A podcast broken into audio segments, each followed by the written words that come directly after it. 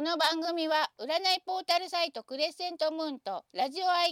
レディオヨイチの提供でお送りいたしますはい、こんにちは、りゅうけんです。こんにちは招き猫ですはい、こんにあちれは。こんばんはじゃないあ、こんばんはですね。こんばんはじゃあですね、いつもの言ってみましょうか。うえーこの番組は、んうん霊感占い師、かっこ休業中で、アーティストお仕事募集中の招き猫さんと、 えー映像の魔術師噛んでるよかもしれ ない、私、りゅうけんが、人間の文化、歴史、芸術について独特の視点で語り合う番組です。でですね、本日もですね、うんツイキャスで生放送で収録しております。にゃおこさんにゃおこさん、こんにゃはは。こんにゃははあハートマークがついてるからハートっぽく言わなきゃだよねうん、ハートもつけるもんうん。ハーちトょっってつけるもんこんにゃはは雰囲気で出て出ますた出た出たえへへじゃあですね、うんえー最初のメール読みたいと思います。うん、ねえ私の余計なことしたからみんなドン引きして減ったりとかしないかな大丈 夫ですよ。理解のあるだからねへリんスナー編集の時はちょっとエコーかけてねあえこをかけて、うんわかりました。うんうんハートな感じで、はい。えー、そしたらですね、最初のメールがですね、うんにゃ太郎さんですね。にゃ太郎さんありがとうございありがとうございますます。招き猫先生、龍賢様、こんにゃはは。こんにゃはは100回記念放送、とっても充実して大変面白く配置をさせていただきました。おお嬉しいですなニャハハカフェのスタートでもあり初心に戻る池上梅園での100回記念放送にもなりこれもご縁なのでしょうかうん皆様のおめでとうコメントも楽しくニャハハは皆様から愛されているんだなと感じました本当そうだったねこれもひとえに招き猫先生龍賢様の人柄のおかげだと思いますいやみんなができてんだよねきっ と北王子ルサンチン様の味のあるコメント動画なかなかでございましたなかなかでしたよねうん、あの人いつもあんな感じでね、うん味があるんだよ本ね当ですようんピャン太郎様もとても可愛らしいコメント良かったですまた何気ない5周年だから皆様にご縁のあるなんて発言はとても素晴らしい気の利いた表現です頭の回転がとっても素晴らしいですぐるんぐるん先生コメントはええ娘さん褒められてますようんねえびっくりびっくりびっくりしてますだってほら普段知りすぎてるとさ、うんななんて言ったらいいんだろううんみたいなね、これからも末永くニャハーカフェが続きますようにそして新たなるニャハーカフェ伝説の始まりとなりますようお祈り申し上げますえー前みたいにうん、外からの配信やお散歩の会の時にちょっとした動画があったりすると楽しいななんて思いましたほうほうほ動画ねめんどくさくて最近作ってないんですよねう、何言ってんのよ、うんこれからまめに作るようにしましょうか、うんじゃあ次のメールを見たいと思いますうんあこれはですねハンコさんです、ね、そうだピャン太郎に伝えとこうね後でうん、うんここ通ったらいいんですけどねキャンタロいウやさっきさほらこれから収録するよって言っちゃったからさあーまた出さされると思って通らないかも出るの嫌なんですかねいや本当はさ出たいんだよねだって時々わざとらしくさここら辺でゆっくり歩いてするもんねそうですかねうんでじゃあですねうん次のメール読みたいと思います、うんえーこれはですねハンコさんですねハンコさんありがとうございありがとうまございすます。龍賢さん、招き猫さん、こんにちは、ハンコです。ここんんににちちはって書いてますけど、こんにちはですね、これ、きっと。違うかもよえ、こんちちはなんですかね。こんちちはかもしんないよえーそうえなんですじゃあ一緒に乳くりマンボウを踊ると かそういえば先生、今日始まる前に、うんずっと鬼太郎のお父さんのものまねで出るとか言ってませんでしたっけ。えだってさカテゴリーかやめたんでしょあ、そうですか。うん 出し惜しえーみ読みま、読みたいと思います。うん龍賢さん、招き猫さん、こんちちは、ハンコです。こんにちはですね。うんこんにちは明けましておめでとうございます。明けましておめでとうございます本年もどうぞよろしくお願いいたよしろましす。くお願いいたしますまあ、もう4月ですけどね。いいじゃんうん。そしてご結婚おめでとうございます。ありがとうございますあまりにもお二人がご結婚の話をさらっとおっしゃるので生放送中では聞き逃していて聞き直してびっくりしました初め聞いた時は夢だったからもう一回聞いて確認しようと思ったほど夢のような嬉しいお話でしたそうなのかニャハーカフェにはニートの時からお世話になっているので恩師のお二人のご結婚を心からお祝い申し上げますニートの時からお祝いする気持ちを伝えたく絵を描かせていただきましたおーありがとうございありまがすとうございます少しでも気持ちが伝わりましたら幸いですうんと言ってですね、うん絵を描いてきてくれたんですよ、嬉しいうね、ん、これですねおおおー綺麗だ綺麗ですねねあのなんか書いてあるよマイハーティエストコングラチュレーションズトゥユーボスお二人に心からお祝い申し上げますって意味ですね、うんあそれでは末永くお幸せにということですね、りがとうございありまがとすうございますそれじゃあですねうん次のメール読みたいと思いますうん次がですね桃の木さんですね桃の木さんありがとうございます招き猫先生龍賢さんこんにちはこんにちはそして明けましておめでとうございます明けましておめでとうございますもう4月ですけどね いいじゃ天丼でやってみましたんうん先日ストーカーのようにメールを出してしまった桃の木ですなぜか私の iPhone では、うん富士山以降のラジオが更新されず寂しく思っていたところ、う先ほど友人から更新されているよと聞かされびっくりんわお 2回も更新されているではないですかわおわおで聞き逃しました2回の放送を早速聞いてみましたところうん古い話なのでよもや読まれるとは思っていなかった5通のストーカーメールまで読まれているではないですかちなみに第97回で読んでいただいた憑依ですがうんご指摘の通り私はかなり憑依体質ですうん叔母の憑依は実は私の人生初の憑依ではありましたがうんその後真言宗のお寺の住職様にいろいろと教えてかっこ鍛えていただきうん憑依や急に変なものを見ちゃったり等がないようにある程度コントロールできるようになりました、おお素晴らしい私にも方法教えてくださいコン行トかロールなできゃきダないんメですなかのかなコントロールできないんですかできないねダダ漏れ状態っつうのうんなんか来るもの拒まず状態っていうのえー、そうですか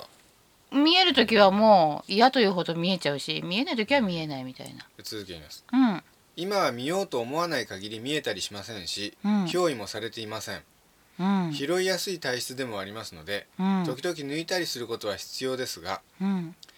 最近は感覚が鈍ったのか感じにくくなったような気もしています、うんかっこ気のせいでしたら教えてくださいねってことですけど、うん、うんでも見えない状態に慣れてきたってことなのかなでしょうね本名はこれですけどうーんこの人後ろの人が交代する時期なんだなきっとあ今がですかううんんだからなんかすごいちょっと強めの人を後ろに置いといてくれてるみたいよ交代の時期がうまくいくように交代の時期が一番危ないって言いますもんねそうだからそれそこんとこのためにうん交代用のん守り人みたいな強い人をなんか置いといてくれてるっぽいからうんなるほどそのせいで見えないのかもしんないねわかんないわかあー鈍くなった気がしてんのかもなるほどわかんないなまたいろいろ状況変わっていくかもしれないうんだからまた体調とかさなんか状況が変わったとかでまたねうあ別に鈍くなったんじゃないんだみたいな感じに戻っちゃうかもしんないん、し、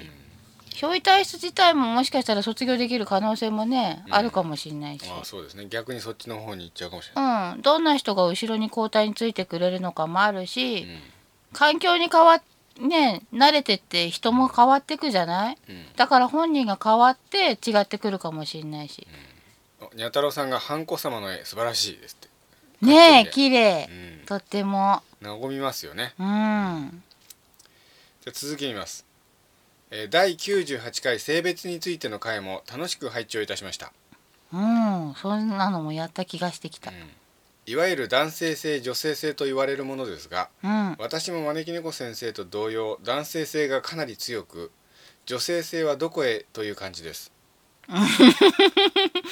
招き猫先生のお話を聞きつつ「そうなのよ」とひたすらうなずいてしまいました実際亡き夫は主婦「夫」っていうのが夫という字ですねうん、はで私が大黒ば柱でしたしあ、幼い頃なぜ私にバツバツバツがついていないのかどうしてもな理解できませんでした しああ、そう、私もね、思春期になった時に、どうして私にはついてないんだろうと。そうですかうん、思ってすごい悩んだことがあるよ。うん、母はお腹に忘れてきたあんたが悪いと言って私からの追及を交わしてました あ、そうだ、私もきっと忘れてきたんだ。そうですかねうん、ただ女性で男性性が強すぎると婦人科の疾患を抱えやすいということは聞いたことがありますこれにつうんこれについてどう思われますかいやー私でも毎月毎月ちゃんといたって順調に来てるしああそうですか一回なんか子宮がんの疑いがあるから再検査しましょうとか言われた時はビビったけど、うん別に問題なかったようんそうですかうんじゃあ都市伝説なんですかねどうなんだろうねホルモンの影響と関係あるのかな脳みその作りのえ問題だと思うんだけどうんお生放送でまみこさんっていう方が「はみはじめましてこんにゃはは」ですってはじめましてこんにゃははヨダだけみたいな挨拶になっちゃっそうですた 一応気持ちもこう思いええ込めたつもりだったんだけどじゃあ続きを見ますうんうんまた生まれてくる時のうっかりですが知り合いからちょっとしたエピソードを聞きましたのでお伝えしますおうあのうっかり生まれてきちゃうってあるんじゃないかみたいな話をうん性別についてかなんかとやりましたよね、うんうんそれの話ですねうん私の友人 A さんは自分の子供に、どうしてママのところに生まれてきたのとちょっとした好奇心で聞いてみたそうですうんするとその子は「あのねお空から降りてきたら僕の行くところに誰かが間違えて入ってきちゃったのだからねお隣にいたママのお腹に入ったの」ひでと言ったそうですえ間違いと友人 A さんはかなりショックだったらしいのですえが、うんその子の性格がご夫婦や親族の誰にも似ていないので納得してもしまったそうですはあその子はとてもできた子かっこ A さん夫婦が喧嘩していると幼稚園児でありながら誰よりも冷静に諭そうとするほどすごいなのでやっぱりとも内心思い今では本当にラッキーと思っているそうですそうだねなのでうっかりさんはいるんですねうん私と A さんはその子たちと同い年の子供たち何人ぐらいが予定と違うお腹に入ってきちゃったのかが気になっていますこんなことあるんですねあるんだねそうですねうんよくあのー子供はうん親を選んで生まれてくるってよく言われてましたけど、うんそれが間違っちゃって大人隣のお腹ってちょっといや間違ったのは、そうなんです自分が入ろうとしたところでそうもうすでにいたんでしそうょ別の人が間違って入っちゃってたから自分は隣に行ったっていやそのだから生まれるを優先したんだよきっとああなるほどなるほどなるほどそれちょっと引き返す人もいるかもしれない引き返す人もいるかもしれないけど、あうんなんかこの人言いそうだしこっちでいいやみたいな感じなんじゃないのあーこあのなんていうのそのその親のもとに生まれることが大事な人もいればその時期にその時に生まれることが大事っていうような人もいるみたいなそんな感じなんですかねそうなんじゃなないだって出会うべき人を目指して生まれる時は同じ時代に生まれなきゃいけないとあーなかるほど自分の理想の設定があるじゃんなるほどなるほど、何々県に生まれたいとか、うん、なんかなんかあったのかもね生まれることを優先するようなじゃあその自分が入るお腹がもうすでに埋まってたから隣に入っちゃったらその隣に入る予定だった人もまた別のお腹とかっていうふうにどんどん間違いが連鎖していきそうですけどこの話で連そう鎖としもない限らないで隣の方に入ろうとしてた子がうっかり間違えたんじゃなあいの入れ替わ入れ替わったのかもしれな入いれ替わったのかもしれないそれもあるわよでも連載してたら面白いねそれはそれでそうですね、うん、でもさ、やっぱりさうんうん先に入られちゃってたっていうのもご縁じゃないのうん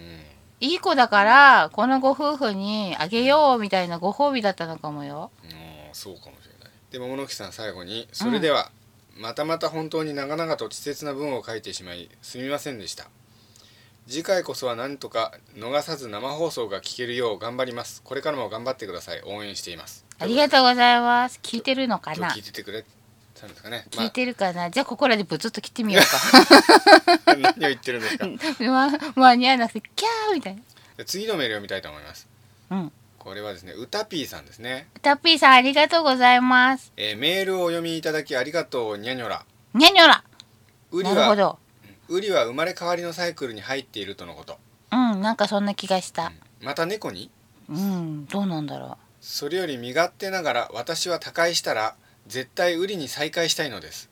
ううん会いたくて会いたくてウリが生まれ変わってしまうともうあの世で再会できないのかと今呆然自失しています何言ってんのだってさい今生きてるうちに巡り会えるかもしれないじゃんああそうですかね生きてる者同士で生まれなんか巡り会えるかもしれないんだからうん、そうですねそういうのは期待しないのそうですねそれを期待しねだってさ、生まれ変わったからって自分からものすごい遠いとことは限らないんだうし、んもし動物に生まれたら人間より寿命短いんだから大体亀にでもならなければさまた生まれ変わって出会えるかもしんないじゃんそうですね亀は長生きだからねまわかんないけどそう、ですねうん、あれ猫ってさうん死んだらやっぱり猫なのかな、うん前回ほら性別についての時にうん、男性で生きてた人が死ぬと次に生まれ変わる時までは男性の霊霊になるみたいなつまり猫で死んだら次に他の動物で生まれ変わる前までは一つ前に生きていた霊体になるっていいうや霊体じゃなくて次に生まれ変わるのもあ猫なのかなあそれは限らないんじゃないですかだってだってさ、あのーだってさう、んエハラドラえもんさんの番組とかでも、え前世って聞かれて人間ばっか答えてんじゃんえだから人間に生まれる人はずっと人間なのえでもどっかの時点で動物から人間になってるっていうのもこの長い何万年の歴史の中にはあったんじゃないかなと思いますけどね、うん人間から動物にはないっていうじゃないですかっそうなのて聞きますけどねわかんないですけどうんあるんですかねえでも亡くなった方がはいのす代わりの姿なんじゃないかって思うような雲とかさ蛾とか見かける時あるじゃんハエとか、うんあありますねあれは生まれ変わりじゃなくて乗っかってるだけ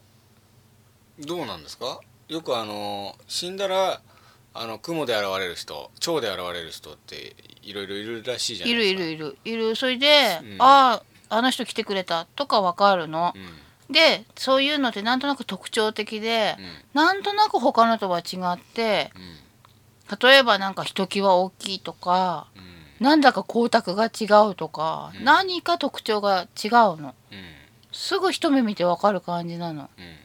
私はずっと子供の頃からそれは仏様の化身だよって教わってうきてそうだと思い込んでたんだけどんあれは憑依してるのうんうんだって生まれ変わったらそのままずっとその虫として生涯全うする感じになるわけですもんねうん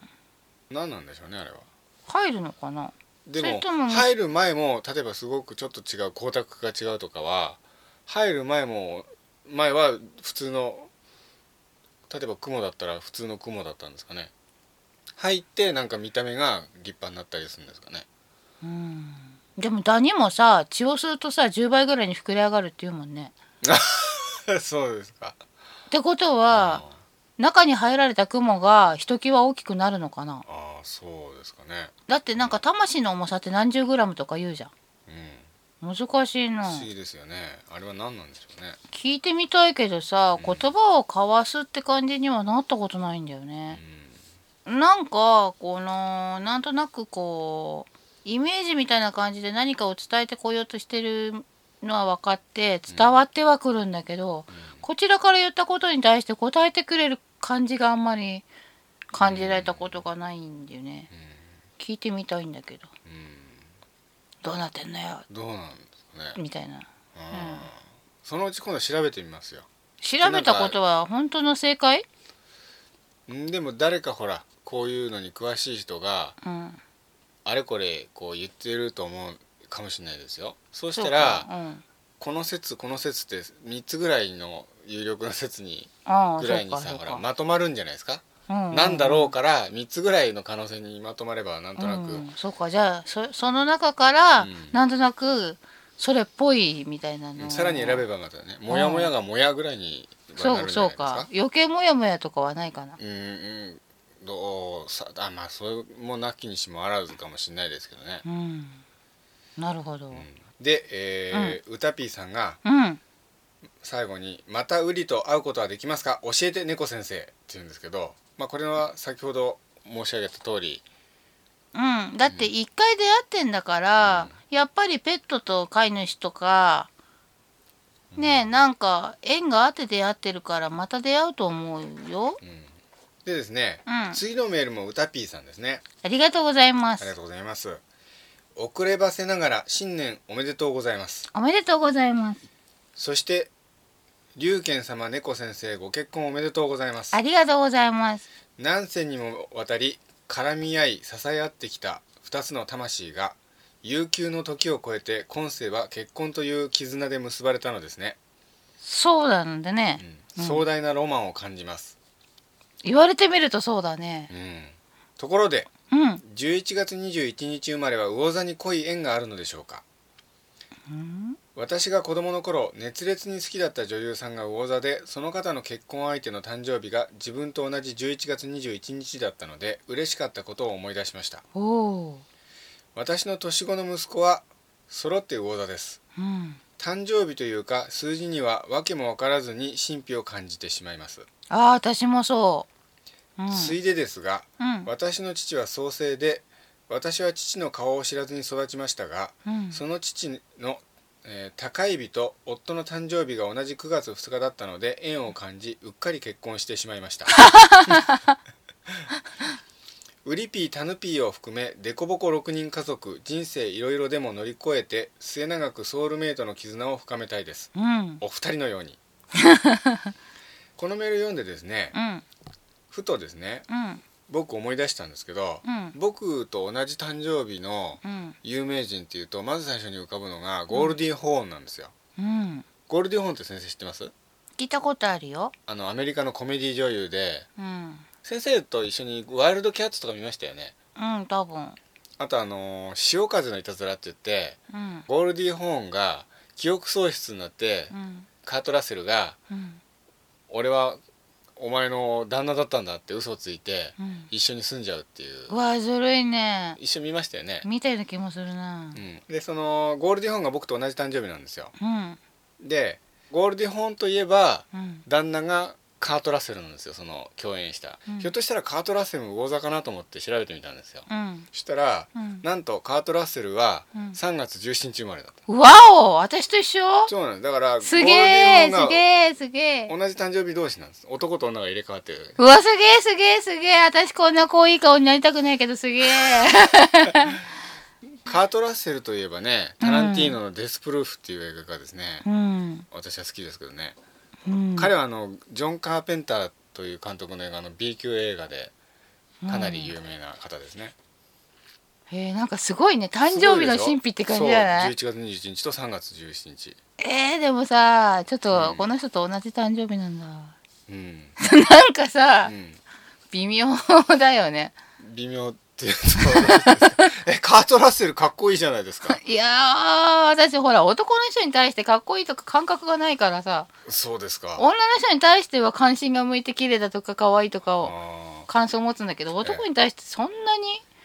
ーあそうですか無才ぐらいしかわかんないあ書き込みでリャントさんが「数字の神秘私も同意ちなみに私も魚座です」ですっておおうん、魚座だ魚座うだ、ん、そうなんか数字ってさ不思議だよねそうですね、うんで次のメールを読みたいと思います、うんえー次がナッキーさんですねナッキーさんありがとうございます、はい、こんにゃはクリスタル大好きナッギーですご結婚おめでとうございますありがとうございますありがとうございますあなんかさ結婚したんだってさ、もうさだいぶ経ってんのにね実感やっと湧いてきたよ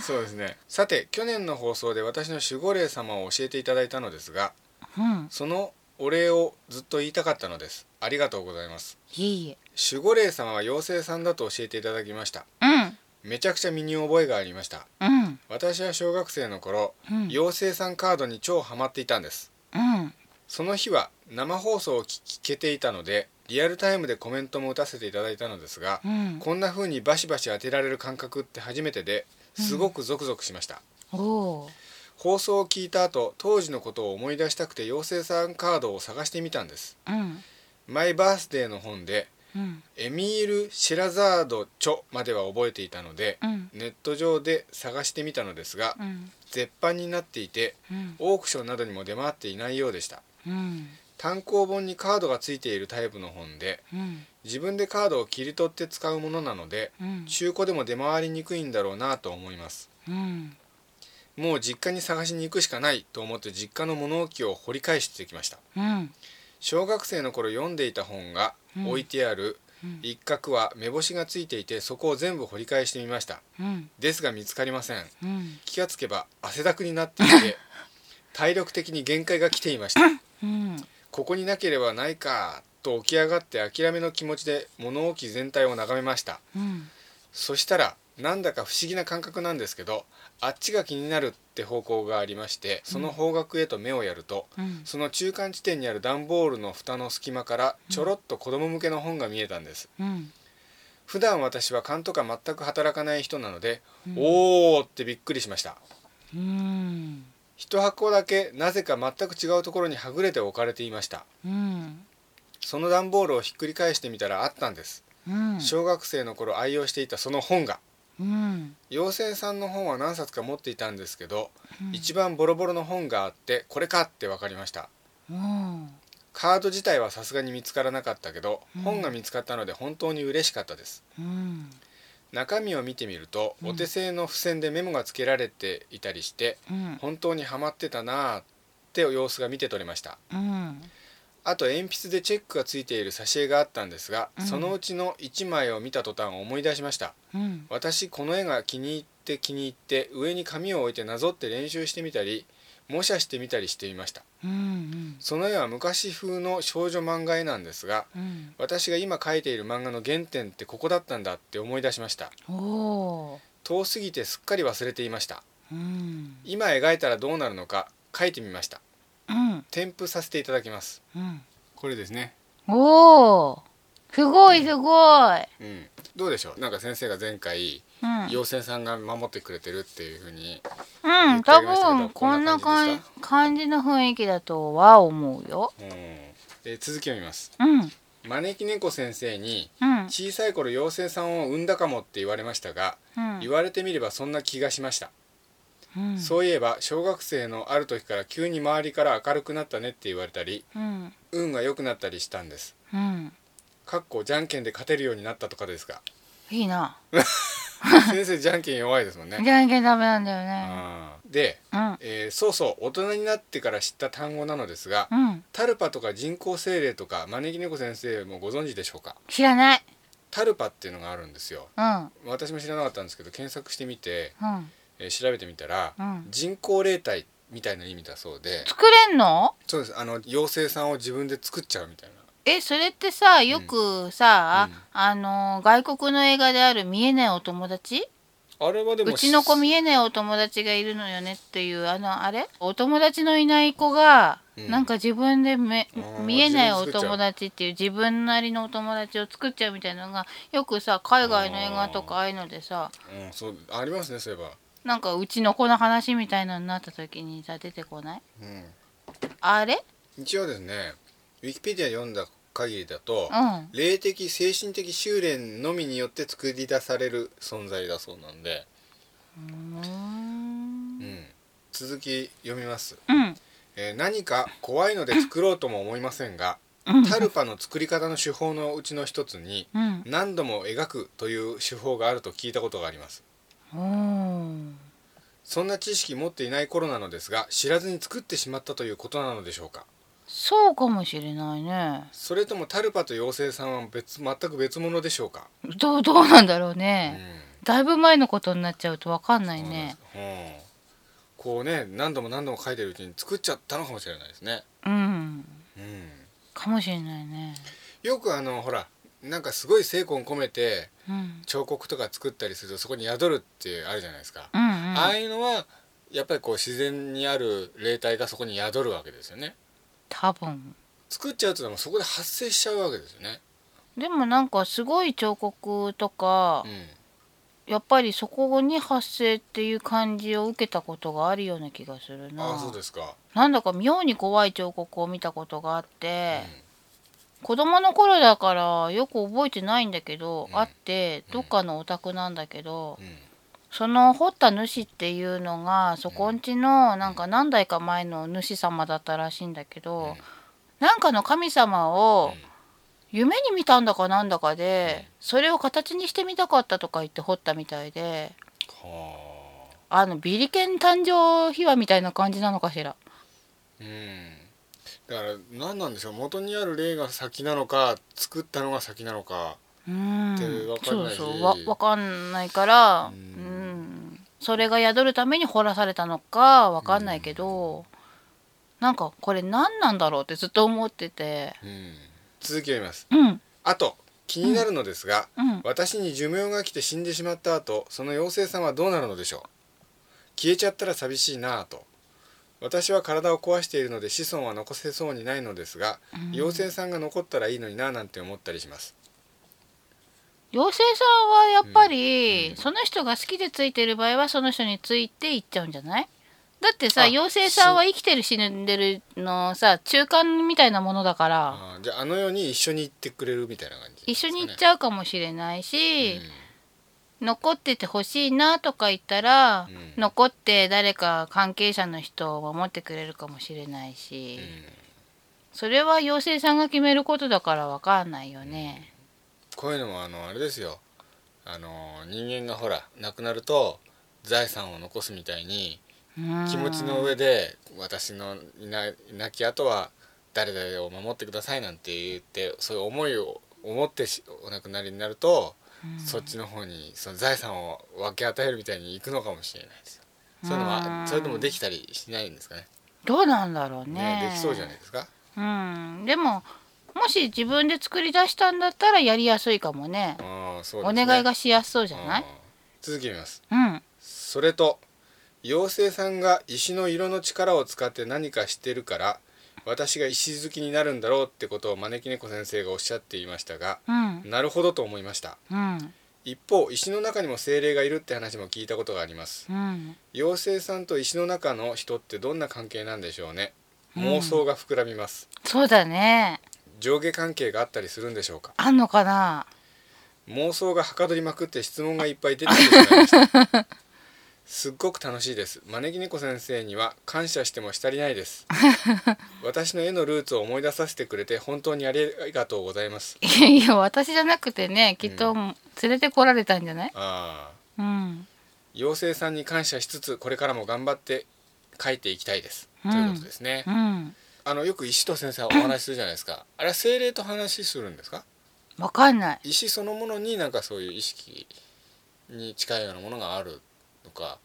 どうなんだろうどでうなんですかねもさ石って鉱物なんだから、んあんまりそういうものは持ってないんじゃないかなと思うんだけどどうなんだろあの有名な話でね先生の「連れてかないで」でしたっうけそうそうそうそうそうそう、うん山であれは何だったんだろうねその石の気持ちまあでも石の気持ちだと思ったから私は置いてたけど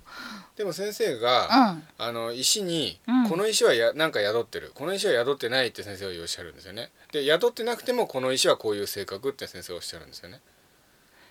だから石の中に精霊が宿ってる場合もあれば、宿ってなくて石そのもののなんかこう性格とかふわふわとした感情みたいなものうんもまたそそれはそれであるっていううんでも何にも感じないのもあるあ何にももうそれさえも感じないみたいなものもあるといううんなるほどねすんごい綺麗な石だけど、うん別に何にも感じないあそうですかのもあるう何なんだろうんでねいろいろあるんですねいろいろ私はなんとなくあるような気がするなるほど次のメール読みたいと思います、うん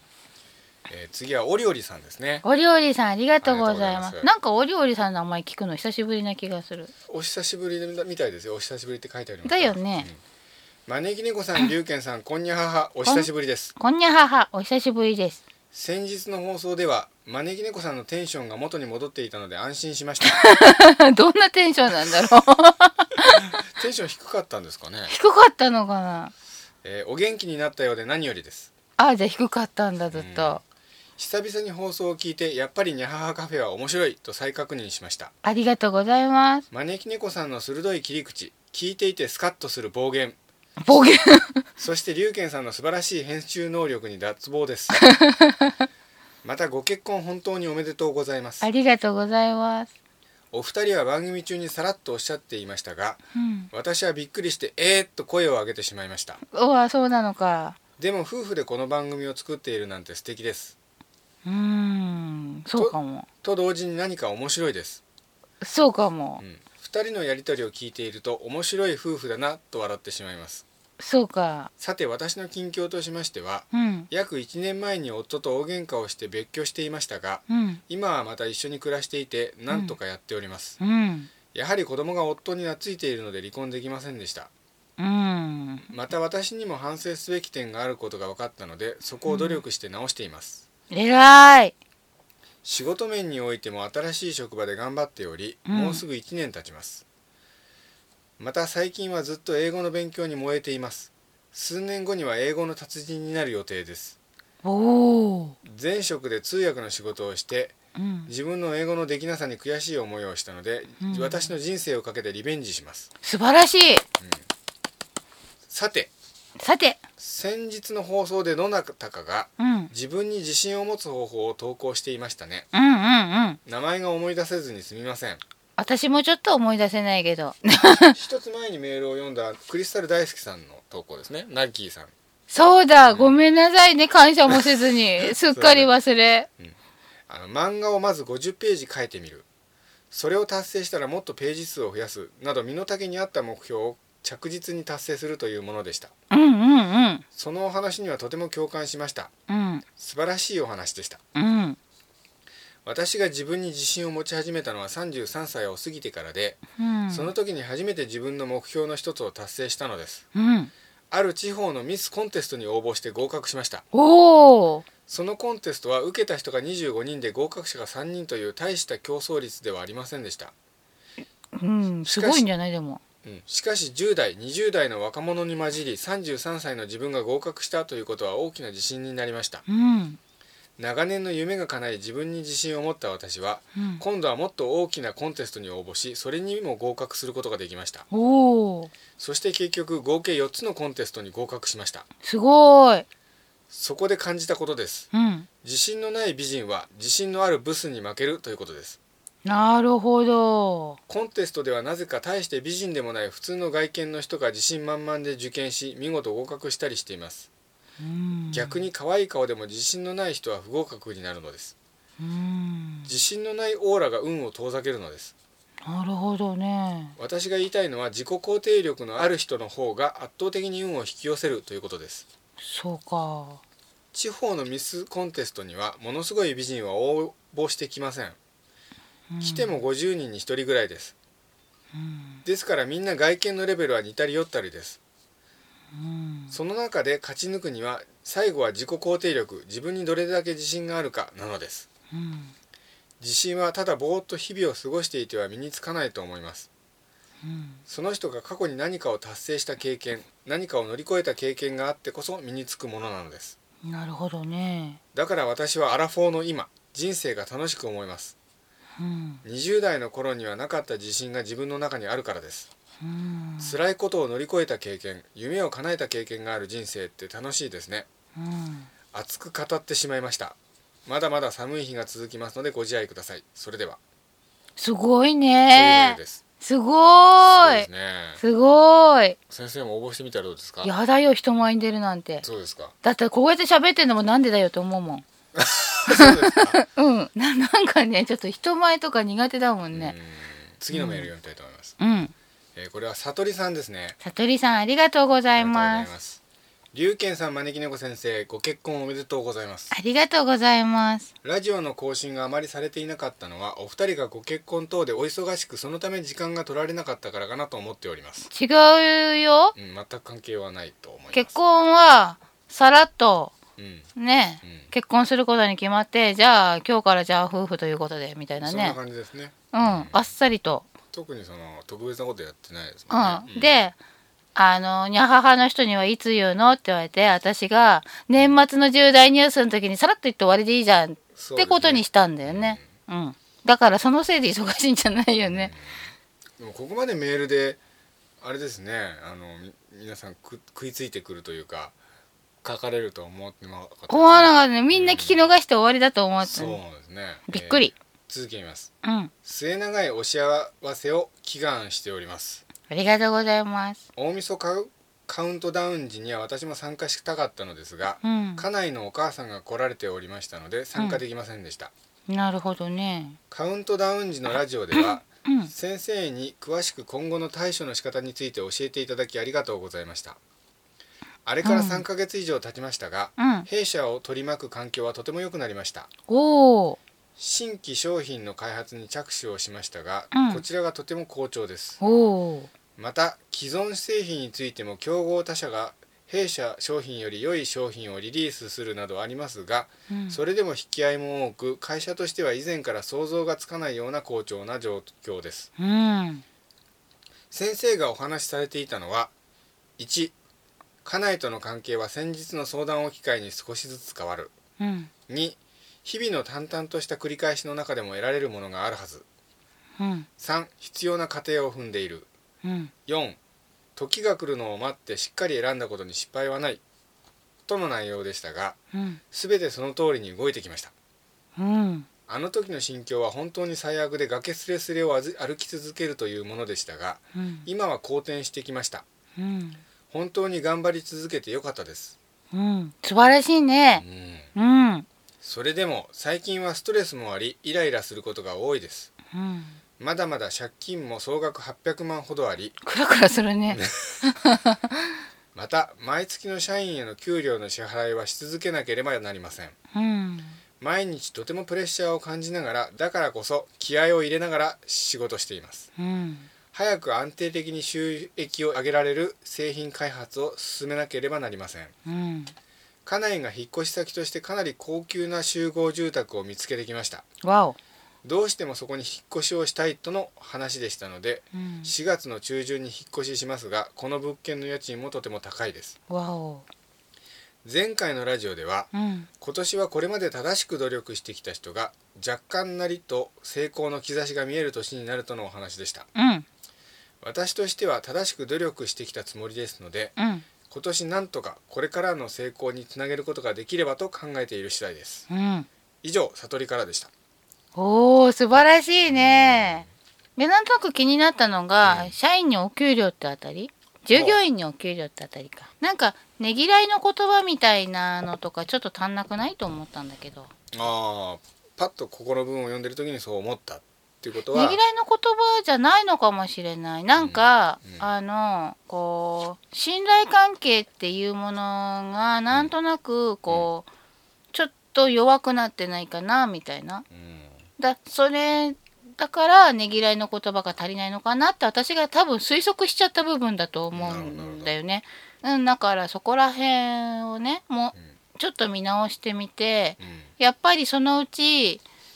ちょっと人数多いかなって思ったら人を切るとかうんちょっと考え出した方がいいかもしれない。まあ心当たりあるかもしれませんしねうん、まあでもそれはすぐの話でもないんだけどさ。うんなんかちょっと引っかかりを感じたから、もしかしてここに引っかかったのかなって心当たりがあったらなるべく早めの対処そうをですねした方がいいと思います。はいうん、じゃあ次のメール読みたいと思いますうん、これはカマビさんですねうん、カマピさんありがとかまきさんありがとうごうございます。すはじめましてはじめまして。以前パワーストーンのことを調べていてうん、ニャハハカフェさんのサイトに偶然ついて うん、試しに番組を聞いて以来他にはない妙な面白さにはまっています 妙な。招き猫先生の声とか、知的なのに知的に見せないその奥ゆかしさにとてもキュンときます、お、なんか、なんかいい感じだ いね。い感じです ねいい感じだね、なんか。龍賢さんとのなんだか息が合ってるんだか合ってないんだかよくわからないけどやっぱり合ってると思うトークも面白くてよく一人で車を運転中にニヤニヤしながら聞いていぶまっすきり。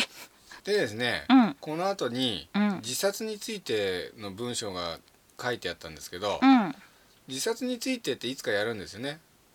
やるのテーマでほらこの間リクエストが来たじゃないですかうん。うん、だからその時にこれ読みたいと思います、わかっはたい。、じゃあそこ飛ばしてその続きからですね、うん、あそうだ忘れてましたうん、 3月末か7月にうん。アメリカから大阪に引っ越すのですがすごい今日長距離の引っ越しだね。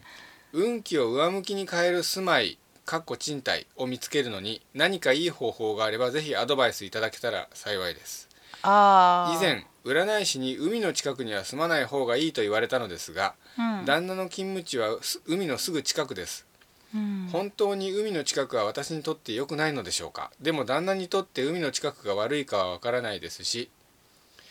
今地図を見ていて気になるのは、温泉がある山の中です修行できる滝もありますかっこしませんけどでもその辺は家がないみたいでネットで住宅を検索してもちっとも引っかかりませんうん会社からは車で30分以上かかってしまいますがあと引っ越し特集で以前おっしゃっていた、うん土地の神様にお参りするのも丁寧にしてこようと思いますうんという感じでうんこれカナピさんの本名これでうんで旦那さんの本名はこれだそうですね名前が、うんあのねええ聞いてて、うん海の近くに気をつけた方がいいな旦那さんの方だと思うあ旦那さんの方がだとあ思ーううんなんかおあのー水害っていう感じでもないんだけどなんだろうこ呼吸器なのか循環器なのかなんか冷えによるようななんかそういううん不調とかうんちょっと気になったりもしうて、んあとなんか家が冷たいっていう印象がなんかイメージが湧いてきちゃってうん、なんとなくだけうど、んうん旦那さんが疲れた体を休める過程という感じの環境は作れないんじゃないかなという意味で縁起が悪いとかではなくてねうんうん海の近くはなんとなく違うんじゃないかなと。でこの住宅がなかなか見つからないけど30分ぐらい車で30分ぐらいのところに山の中があるそれはね聞いてる時に、うんそこは住むところじゃないから、うん行く場所だからうんそこに行きやすいところから選べばもう何の問題もあないるほどなるほどで、うん海の近くじゃなくてこの温泉がある山の中にうん行きやすいところっていうことで探せばうんいいのかもちなみに私の言う海の近くはうん高台から海が見下ろせるは近いけど近くじゃない、あそこは近くに入らないうんなるほどなんかこう洗濯物を取り込む時に塩臭いかなと思う距離は近いけどなるほどなるほど高くから見下ろせるとか、ほら住宅の隙間を縫って見えるとかってあるじゃんうん、うん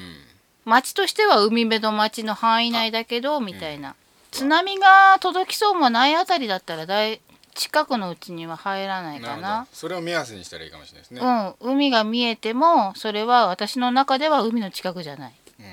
んでそのね前に見てもらった時になんでそう言われたのかはわからないけど、その時にそうだったのかもしれないしうん今は私はそう感じないなるほどまあでも大さ丈夫ですあのーもしかしたらさ、何かことあるごとに海の近くは良くないって言われたのにっていうのに引っかかっかて、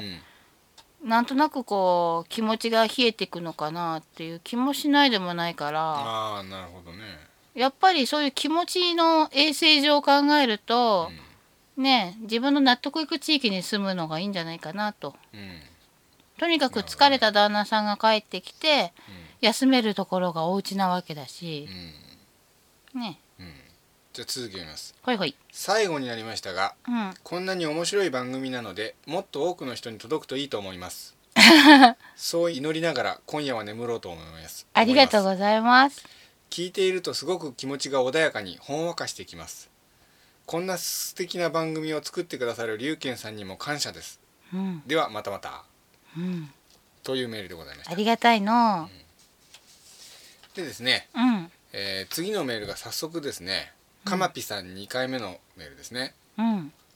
2回目の投稿になりますかまぴと申しますありがとうございありがまとうごすざ。います今度取り上げてほしいテーマがありますうん、でも面白そうじゃなかったらボツでも構いませんうん、幕末ですああ、いや私でもね、幕末って言われてる時期に、多分自分生きてたと思うんだよね。私と一緒にいたんですよね多分、うんうん、だから、なんかを、自分のなんかを思い出せるかなって、すごい期待してはいる。必ずもういつかは絶対やらなきゃいけないテーマのような気がしてますよね、うん幕末はまあキンキンの気はしないんですけどねしないんだよね。うん残念ながらしないけど、楽しみにしてる。うん、なんかほら今歴史シリーズって日本の古代から順番に新しくなってやっていこうなんて思ってるんですけど 思ってる割にはさ、全然触れないよね。私が歴史苦手だからかな。どうなんでしょうほら神宮皇后についてやろうって次言ってたんですけどね、どうですかねそう、そうか。うん、うんどうなんでしょうじゃあ近いうちになるべく予定を、三冠征伐の真相とかねああもうクラクラクラクラやめて そうですか。じゃあ続きです。うん歴史に詳しいわけでは全然ないのですが、うん幕末と聞くとちょっとワクワクして悲しくもなります。ああいろんな歴史小説だの映画だので幕末に活躍した人たちのことが取り上げられていますが、うん実際のところそういう人たちの本当の心の内は志半ばで命尽きてしまったりしていればうんわからないところもありますよね、うんきっと人の心の裏の裏をかくようなことをしなければ生き残ることも難しかったんじゃないかと思うのでうん特に私が知りたいのは坂本龍馬と土方歳三ですああと実際新選組ってどんな感じの人たちだったのかなというのも知りたいですでもちょっとオタっぽいセレクションかもしれないのでもしあれでしたらすっ飛ばしちゃってくださいませ、いやでもいつかやるんじゃないかな、うん人気の時期ですもんねこれね結構人気あるもんねその時、あの坂本龍馬に憧れてるという獅子丸さんなんかにもゲストそうに来てもらっだてねねうん、でもうんちくいろいろ言えるんですかね彼は、どうなんだろ熱い思いの丈ばっかり語っちゃって歴史シリーズにならなかったりういいじゃんそれはそれで,、まあそれはそれででもさ私さ、ええもう15年以上ええ獅子丸さんに借りっぱなしの龍馬が行くってほんまああそうですか ずっと借りっぱなしなんだよねやばいよね15年だよ、そうですね人から借りてた時間じゃないよねそういえば僕招く猫さんに幸雨と龍鵬6年ぐらいかかってましたねどうもさ歴史絡みってさ、進まないんだよねうんうんじゃあメールの続きを見たいと思います、それとうんその頃の庶民の生活や様子も知りたいですうん上の人間たちは尊の上位だとかなんとか言ってますけれどもうん実際のところそういう緊迫した空気感って江戸庶民にも伝わっていたのでしょうか江戸はまだしも地方の農民なんかはもっと明日を生きるのに精一杯って感じで関係ない別世界ってな感じだったのでしょうか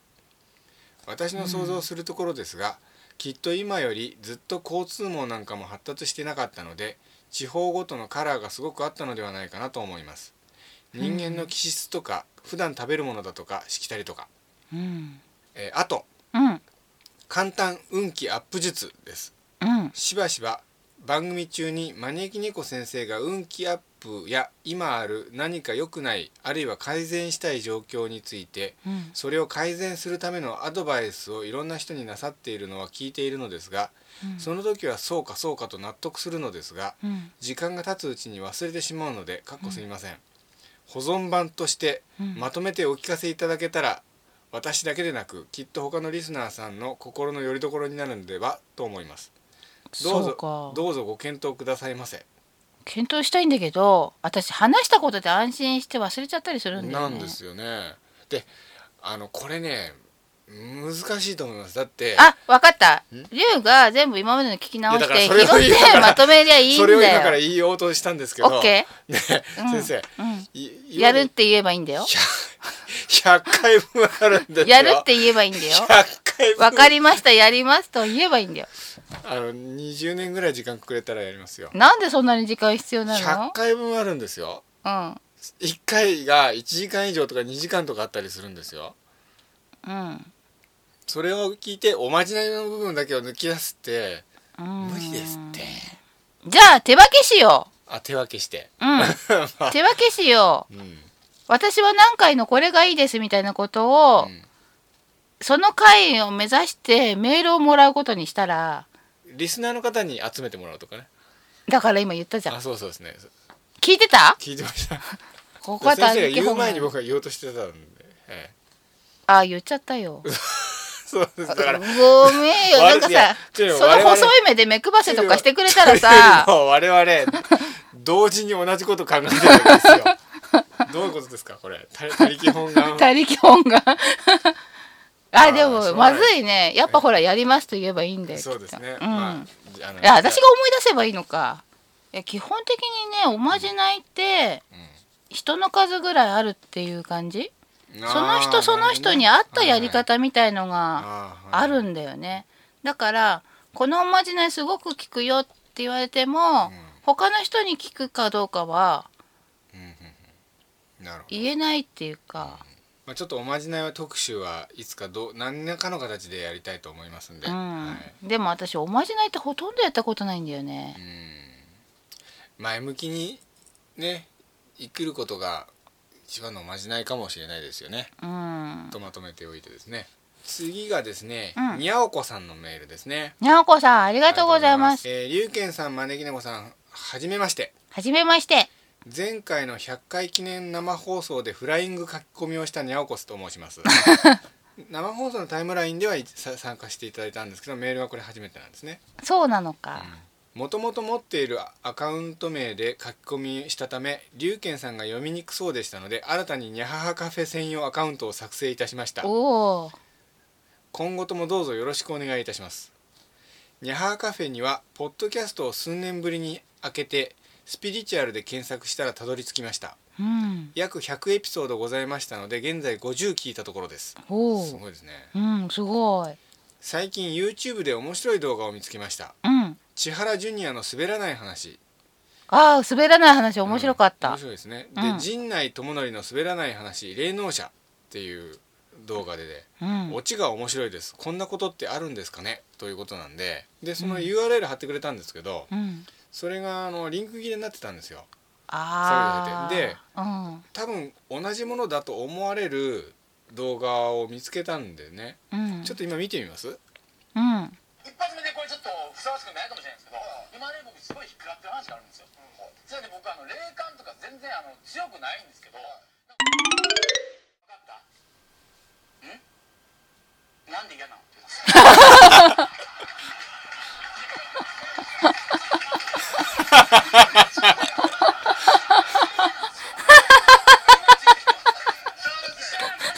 ですよ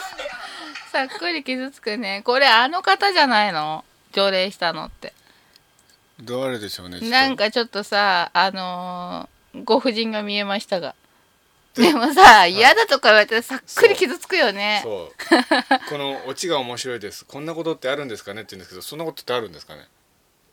いやいやななんで嫌なの嫌だって言うんですか守護霊さんが言うのかなだってさあでも、連れてこられたしごれだから嫌だって言いた言っちゃったんじゃないのかなうーん守護霊っても指導霊なんですかねえーでもね私なんか納得いかないのが人間ごときが、うんあんたの守護霊はこの人言って選んで連れてこれるもんなのかなってういう、ーんいくら修行積んだ人でも、うんそれっていできるのかなやっていいことなのできたとしてやっていいことなの、うんだって今あのーすごい口調が「あんた守るなよ」みたいな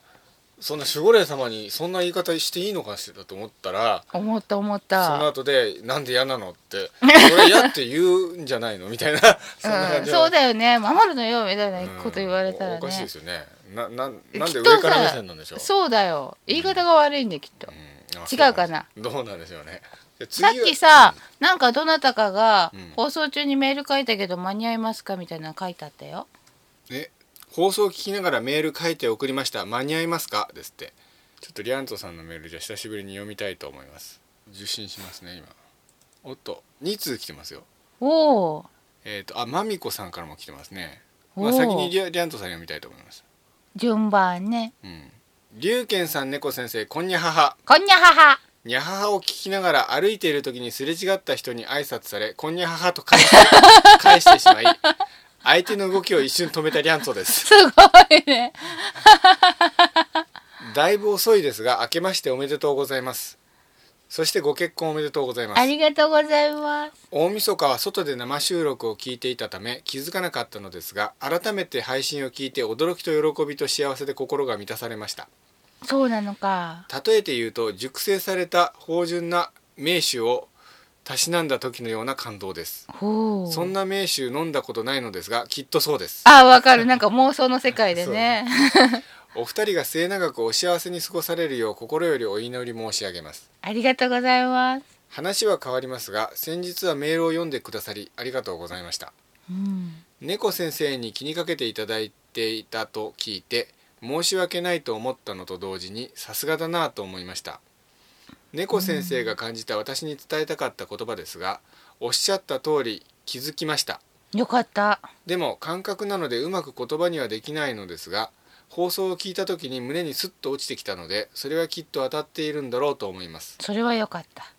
それから波はありますが徐々に運は上向きになってきているのを実感していますうんご心配をおかけしましたこれからもそのことに気をつけながら少しずつ成長できるよう努力していきたいと思いますありがとうございました、うんまたまた話は変わりますが、職場の先輩を見ていて見ていただきありがとうございました、うん未だに先輩を思い出すと突如視界がぼやけてしまうほど感情的になってしまうのですが猫先生の話を聞いて悲しみが和らぎましたうん呪いであったことは驚きでコメントのしようがないのですが予定より長く生きたこときっとその時に奥様に出会って子を授かったことは何よりも良い思い出なんだろうと思いますうんちなみに呪いとおっしゃっていましたが先祖なのでしょうかね猫先生の話を聞いて先輩が正家の子孫だという話を思い出しましたうん正家というのは琉球王国時代の王家ですうん第一小時代第二小時代とあって第二小時代はクーデターを起こした方なので第一と全く関係はなく先輩がどっちの子孫なのかわからないのですがもしかしてその時のことだったらと思うとゾッとしましたうん長くなりましたがこれからも楽しい放送を心よりお待ちしております風邪などひかれぬようお体を大事になさってくださいというメールでございましたね、やっぱりうさ、んその時代を一生懸命生きてたがゆえのことで何かいろいろねうん起こってしまうんじゃないのかしらねう、んもう亡くなられてさちょっと日が経ってくるうちにだんだんさ、うんその生きてた人自体も薄らいでいくしうんその人のご先祖も薄らいでいくからもう分かんなくなってきちゃうよねあんまりそうですね。ううんん、なるほどで。もそうなのかもねあとなんかもう一通メールが来ておりますね。うんこれはまみこさんですね。まみこさんありがとうございますこれ今日あの生放送に参加されてる方でメールは初めてですね。おおそうなのか、龍賢様、招き猫先生、こんにゃはは。こんにゃはは初めてメッセージさせていただいてます。ありがとうございますさせていただきますですね。うん先ほどツイッターでの簡単な挨拶を読んでいただいたまみこです。先週に友人から教えてもらってこの放送を知りました。うんそこからハマりにはまって気になる回からどんどん連続して聞かせていただいていますお二人の雰囲気大好きですありがとうございます仲良しのようであり距離があるようなお二人の関係を例を挙げるとドリカムの二人のような感じなのかなとか勝手に想像していたのですがかっこすいませんご結婚されたと今知ってドキドキしていますおめでとうございますびっくりしましたが嬉しいですおおありがとうございますニャハーカフェはゆるさもあり真剣さもあり要所要所今の自分に必要な言葉をもらっており励まされたり大切なことを教えてもらったりしています私は制作活動をしているのですが今は頑張りどころだと思っていて、うん前世や使命を見ていただきたいなと思っていますうん詳しい現状や説明が必要であればまた改めてメッセージ書きたいと思いますうん今後のテーマのリクエストは日本を良くすることについてうん源氏物語平安時代についてうん京都についてなどですうん理由は私が最近古典文学に惹かれることうん日本人としての誇りを強めたいということうん京都に住んでいることなどからですうんこれからのお二人の良き生活にははカフェの放送の継続を心から願っておりますというメールでした、ありがとうございありがとうございますますなんかあのー今が頑張りどころだと思っているのですが、うん前世や使命を見ていただきたいなと思っておりますこれはね知ったらいいんじゃないかというタイミングでうんメールをいただいた方がいいんじゃないのかそうなですか多じ分ゃあ今見てもあんまりちゃんとわからないと思なるほどこの本名見てもあんまりよくわからないという、ういや見ればなんとなくわかるけど、うんあのねそのずっと下の方に書いてあったねはい、日本人としての誇りを強めたいっていうところの、うん読んだ時にね、うなんかね友禅、んはい着物のさ友禅の柄ってあるじゃない、はいあんな感じのが見えたんだよね、はいそしたらさすぐ京都にって書いてあるから、ああと思ってなるほど京友禅と加賀ゆ友禅とかあるじゃんうんうんなんかどちらかというと私に見えたのは加賀友禅の方の感じうんに見えたんだけど、うんそういうなんかこう日本うんの文化みたいなうんなんだろうそういうものから入り口にしていくといろいろ楽しいんじゃないのかな、うんそれで楽しんでるうちにいつの間にか、うんああ日本人だなーっていう感じでしみじみと思ってそれが誇りとなっていくんじゃないのかなとうん思うから、うんこう好きなことを好きなように興味を持ってやっていれば、うん自然とその大切なこととか使命とか、うん分かってくるから私に聞く必要は多分ないはずおーなんだけどもどうしてももし迷った時は知るよりも気づくに近い何かが気づけない時だと思うから、うんそういう時はまあメールとかくれればうんなるほどその時はちゃんと見れると思うけど。じゃあ改めてなんうかんどうしてもうん、なんかき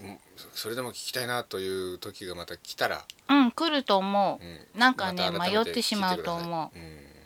うんなるほどそれはねなんかね、あのーそのやっぱりこの古典とかそういうことではないんだけどうん古典とかそういうものに楽しく触れているうちにうんはっと気がつきだして始まることだと思うのね。うん、うんなでるほど気がついてもしばらく混沌としてたりするじゃない、うん気がつくといろんなことに一気に気がつきだしたりする場合がないうんあありますねなんかそのそうするとさ針の穴みたいな情報過多になっちゃってさうん分かんなくなっちゃう時とかあったりするじゃん。もしそんな事態が起きた時はうん知る知るというかまとめるみたいなまとめるとか、うん新たに何か気づくことでそれが自分の力でまとめられるようになるとか、うん何かそういうね時が来るんじゃないかとは思うから、その時に聞いた方がいいんじゃないのかな。うんうんで本名を見て思うのは、はい礼儀作法みたいなものうんなんだろうお姫様教育みたいなものうんをしていたうん女の人が感じられるの。はいそれがこの人方を守ってるのか、うんこの人の前世なのかはちょっとはっきりわからないんだけど、うんなんか顔が見えるのはいだからそういう人に教わりに行くといいとか、うんそういうことかもしれないし、うそういう人が当然教えるだろうものを自分でんうん調べて親しんでいくのがいいのかもしれないしわかんないけどもなんかね意識をそっちにちょっとうん日常生活の意識ちょっとそっちに寄らしてみたらどうだろうと思うあとはなんかちょっとね現代的な感じでちょっと可愛いところもある人だと思うんだようんねうまくだからバランスをとってうんどっちも楽しむのがいいと思うんうどっぷり浸っちゃわないでどちらもどちらもあの根弱みたいな感じでさ、うんなるほどね今と昔みたいな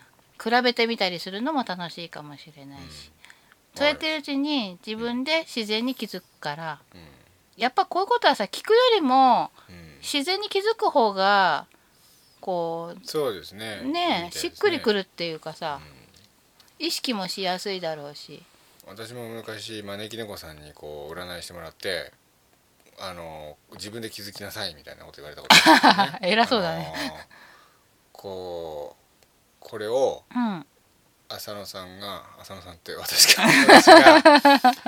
みんな自分の本名ばらしまくってんの気が付くのがうんあ私に教えられたからじゃあいけませんからねなんて言われたことが、あーそういうことあるよね、うん教えられたからじゃなくからじゃダメなんですねそうねなんかそういうのってなんこかとなんかね言わハれたことッがとした表紙っていうのがね結構大事なんだと思う、うんなるほどうん、だからねあのうん時が来てもし知る必要があればメールくれればなるべく頑張ってお答えできるようにするけどもうん今はその時じゃないんじゃないかなとじゃあですね、うんメールの続き読みます、うんえー、にゃおこさんですねにゃおこさんれもまたうん最近面白い本を発見しましたうんアマゾンのおすすめに出てきて購入したものですうん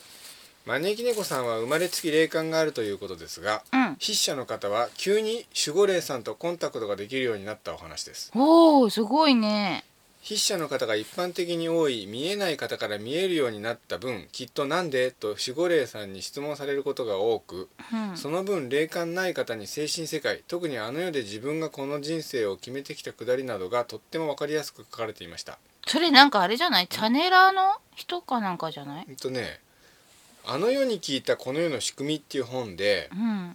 この作者のペンネームがふざけてるんですよそうなの運国際っていう方ですねあーうんこ臭いんだねえっとメールの続きを読みます うん招き猫さんが番組中に「そうなのかな?」とおっしゃっていたことが書いてあったりうんスピリチュアルが好きなリスナーさんにはおすすめだと思いますおおで Amazon のページのうん内容紹介みたいなところに書いてあったもう文章を今読みますとうん「ごく普通のサラリーマンの僕はうんうつ病による記憶障害に陥ってしまいましたあらまその病気を治そうとお医者さんにもらったきつい薬を飲んだところうん突然守護霊と話ができるようになってしまいましたええそして黄色いシャツを着た関西のノリの守護霊は絶妙な例えを使ってこの世のからくりを教えてくれるではありませんかすごい、苦しみが生まれる仕組みその苦しみから自分を解き放つ方法などうんさまざまなことを教えてくれますうん、そしてその内容はみんなが知れば必ず平和な世界が訪れると思えるほどの内容だったのですうん、そんな秘密あなたも知りたくありませんか知ちょりたいっと読んでみたいですよねう、んであのアマゾンのうんあのいろんな人がこうこの本を読んだ感想みたいなのを書いてあるところを読むと、うんスピリチュアル関係の本を100冊以上読んだけどこれが一番分かりやすくて面白かったって言ってる人もいるぐらいでうん結構あの面白いそうですよ、へえ、ちょっと皆さん読んでまたねうん感想とかあったら送ってくださいうん私もちょっと図書館で借りて今度読んでみたいと思います、うんじゃあ私はその感想を聞いて、うんなんとなく大まかに掴んででいいかあリャントさんが私も読みました本当に分かりやすかったですおおそうなのか、うんじゃあ結構ヒットしてる本なんですかねそうかじゃあやっぱり読んでみようかな、あ秋鈴川さんもこの方はよく講演会をしています自分も行きましたですってへえすごこのいそうなうんん国だ際さんこれ司会者さんとかも「うん国際さんです」って言うんですかねちょっと美人な人に言ってもらいたいね言ってもらいたいね美人のね美人な人ね司会 MC の方がねうんこくさいね次は「うん国際さんです」みたいなうん金太まあどうしたのみたいなねそうなんで すねじゃあ次のメール読みたいと思いますうん次がですねうん翡翠さんですね、翡翠さんありがとうございありがとうございますます明けましておめでとうございますおめでとうございます本年もまたまったりとゆったりと全速力でよろしくお願いいたします全速力で今年最初の質問なのですが、うんホープダイヤモンドについてですパワーストーンを探している時、うん一番パワーの強い石はという人が多いですよね、うん私の友人もそうでしたうん実は薬を買う時と同じように自分の体に合わない強いものは悪影響を与えるのがパワーストーンだと思っていますうんそうだと思それゆえに、うんホープダイヤモンドはも持ち主を不幸へ導く呪いの宝石とまで言われていますが、う、うん、個人的には呪いでも何でもなく単に強すぎるパワーの副作用なのだと思いますうんもしこのホープダイヤモンドを扱いきれる人が現れたら世界いや宇宙でも有力な人になるのかもしれませんねうんキャプテンハーロックとかねだったら持ってもいいいのかなやー多分ね、うんそういうのってそれに関心を持たずに持つ人がモテる人だと思関心を持たずにううんあうんあたまたま手にして自然とみたいな、うん自然とたまたま手にしてふーん綺麗なものがあったもんだみたいな感じでなるほどなるほどこれを代々伝えてくんだよって言われて、うんそうかそうか分かった分かったみたいに大事大事に保管してん保管したことすら忘れるぐらいの、うんなるほど、あんまり関心ない人ならモテるんじゃないかなえー個人的にホープダイヤモンドの写真を見て思うのはうん呪いのような邪悪な雰囲気ではなく、うん無邪気な子供のような雰囲気を感じますうんただし力は世間的に言えば怪物並みのようなううんん子供のような無邪気さだけど力は怪物並みってなんかあの千と千尋に出てくるあの子供みたいですよねあ坊ちゃんあ坊ちゃんうんうんみたいな一応ですねネットでですね、あのホープダイヤモンドの写真拾ったのでうんすごいねあるんだあだれから一応ねでもこれ本物じゃないんじゃないそうですか一応ねホープダイヤモンドで検索したらこれが出てきたやつを全部集めてみたこんでれすよってさ、あのなんか持ち主が呪われてくみたいな不幸になっうんななんつうのどんどん落ちぶれてくみたいなんで、結局なんかどっか博物館みたいなとこが所有するようになった時は平和なんだっていう話じゃなかったそうなんですか確か違ったっけ勘違いかなでもなんかそのようなこと書いてあったようなうんでもこれはそれじゃないじゃんホープダイヤモンドで検索したら出てきた画像をとりあえず片っ端から集めてみたんですけど、そうか、あの問題のホープダイヤモンドっていうのはその1個だけなんですかだと思ってたけど違うのかななるほどでちょっと続きを見ますうん自分を見る目が怖いからこそ普段から持ち主にしがみつくしかしあまりにも力が強すぎてしかも力が強いことを認識していないからこそしがみついた相手を壊してしまうようなうーん怖いね単純に言えば人見知りのような雰囲気ですうん私も人見知りが強かった方ですから思うのですが、うん隠れたいとかこれより先に踏み込んでほしくないなどという雰囲気を感じます、うん青い色が好きなせいかよく気にしたり考えてしまったりする宝石なので聞いてみたいと思い投稿いたしましたうんホープダイヤモンドを持つことでうん財力や権力を主張しようとしないむしろ貧相でも家族の一員として接してくれるぐらいの人のところへ渡ったならば全てを幸福へ導くほどのパワーを発揮できるのかもしれませんねうんただし与えられた幸福への感謝や他者への慈悲を忘れず自分を見失わない人に限ると思いますがうんなんだろうこれ見てたら頭がグワーンときてたあこのなんだよね別にこの中に本物と思うものはなかったのになあそうですかうんうんだってそなのんだろうねなんか恐ろしいほどのパワーみたいななんかあんまり感じるものはなかったから翡翠さんが左上の写真加藤って言ってますけどねうんそれっぽくは見えるけどでもなんかどうだろうでもなんかその呪いの王なんていうほどの恐ろしいものはもう抜けてるように思うよそうですかかつてそういうものだったって言われて、おうんそうなのかって思うけどうんなんか確かに言われてみればそんな雰囲気持ってるようなみたいなうんのはあるけど、でもその破滅させる恐ろしさみたいなのはもう感じないかなそうですかもしかしたら画像で見てるからかもしれないよね、そうですねその場で見たらなんか違うのかもしれないまあその翡翠さんのメールを読みたいと思います、うん第100回の配信お疲れ様ですおめでとうございますありがとうございますおめでとうコメントをしたいと思いあえてメールをしていなかったのですがうん毎年2月中旬から3月ぐらいまで体調が不安定なのを忘れていて収録翌朝に気づいて身もだえした翡翠さんですまあ奇遇ねそう 私もその時期苦手なのですよ、突然ですが最近トゥーチェロスというアーティストに興味を持ちましたうん名前の通りチェロ弾きの2人組のアーティストなのですがうん一人の人間が理性と本能の2つに分かれたのではないかと思うような感覚とともにうんあまりに楽しそうな演奏に気持ちが引きずり込まれるような感覚でうん落ち込んだ時とテンションを上げたい時にとても重宝させていただいておりますうんこれあのなんか先生とこの間ほら結構前ですけどうん一緒に蔦屋に行った時にうんなんか見てましたよねジャケットそうだったチェロチェチェロを持ってる二人組で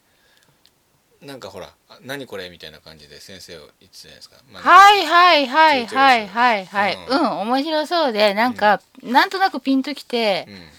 興味を持った。うん、思ったんですよねうんうん。聞いてみた、まあ、奇遇聞いたこねと。あります、多分、一回とか聞いたことあるんじゃあないわかりますかおすすめの曲とかあるんですか、まあ、いや、そんなにはは知らないよ。翡翠さんあ、そうだね。うん翡翠さん、しちたょいうどリアルタイムで聞いてくれてるんなら、ちょっと。うんえーあ、やっぱでも、さっきのダイヤモンドなのかななんだろどうですう。か頭がゴワンゴワンするよ。じゃあツーチェロスでも聞いてそうだね。でもどの画像なんだろうね。うんまがまがしい感じを感じるものは全くなかったよそうです。かやっぱり翡翠さんの言う通り力が強すぎてなのかもね。画像を通して私にそれが伝わらなかったけど、うんこの無邪気な子供のようだっていうのはどうなんですかいやだから翡翠さんの見た画像からわかんないんだかあらー実物見ないと私は多分わからないんじゃないわかいらってうえー続きを見ますや気のせいかもしんないあわかりま した、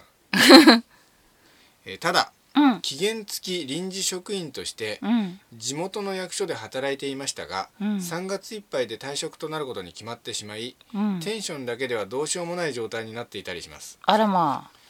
求人票などを見て働きたい場所をいくつか見つけていますが、あうん今までならどうしようという不安で押しつぶされてしまっていたと思いますが、うんこういった経験をするために決めてきたんだたとえ辛くてもこの先に魂レベルで決めた目標がきっとあるなどという気持ちがあるためか、うん不思議と不安は少なくむしろ次はどんなことしようなどといったワクワクがあるくらいですうん今後どのような人生を送ればいいのかなどという不安は確実にありうんどのような選択をすればいいかなどの相談をしたいところではありますが、どんなことを言われてもそれでもこっちの方が楽しそうだからと言って辛い選択をしてしまいそうなのでうんあえてはっきりと聞くことは望みませんがこういった考えをした方がいいなどといったアドバイスを期待してみたりしますうん収録や配信の時には働いていることを自分で祈っていますけどね言うんですけど、んどうですよ今どうなんですかどうなんでしょうねどうなんだどうなんでしょ違うかうどうどうなんでしょうでもね翡翠さあのねんうんご先祖様だと思うんだけどうんついててくれてる人がいてうんその人はうん昔の武士のような格好をしていてうんお役所仕事みたいなことをうんしている人でねう、んでとても真面目で優しくて、仕事以外にうんうん特に楽しみをうん持っているわけでもないうん人なんだけども、美しいものをめでるのがとても大好きな人だったみたいなの。はい年はうね、んうん、私たちの親ぐらいの年だと思うから多分70手前とか、70うん違うなもうちょっともうちょっと若いな50代後半昔の人の年齢って分かんないねそうですね今の人の見た目に合わせると60代ぐらい50代後半から60代半ばぐらいのそのぐらいの年代に見えるんだけどうん当時の人だといくつに当たるのかはわからないんだけどね、そういう人がいてその人の影響をとっても受けているのかな、あったことは当然ないじゃない時代が全然違うからさ。でねうんその人の生き方に学ぶといいと思うんだよね。あそのあ人、うんこれという特別な趣味は持たないんだけどとにかく美しいものが好きでう、ん美しい景色があったよと言われたら、今度ちょっと長い休みが取れたら行ってみようかとうんそんなさ交通もさねちゃんとしてないような時期だけども、そういうふうに思うようなうんあとはなんかこうちょっと散歩がしたりなんかしてる時に綺麗なもの見つけるとこうホクホクと嬉しくなったりとか、あとは子供とか相手するのも割とうん好きでなんかすごい貧乏そうな子たちが何人か集まって、こう砂利がいっぱいみたいな道のところでね、うん棒切れで地面に字みたいの書いて教えてあげてたりとか、うんそういうことをしてた人なの。うんでもねなんか、なんかの不正かなんかに巻き込まれて、はめられたのかぬげ濡れ衣着せられたのかうん辛い思いをすごくしてるのよね。でもなんか恨まずにいたんだよね、なんかそういうのがすごくわかるようなぐらい見えてるの、うんその人の生き方に学ぶといいんだよね誰かさう歴史関係のドラマとか本とかでさそういう人物像の人がいたらこんな人だったのかもしれないなその人はと思って読んだりするとうん親しみが湧いたりしてその人のん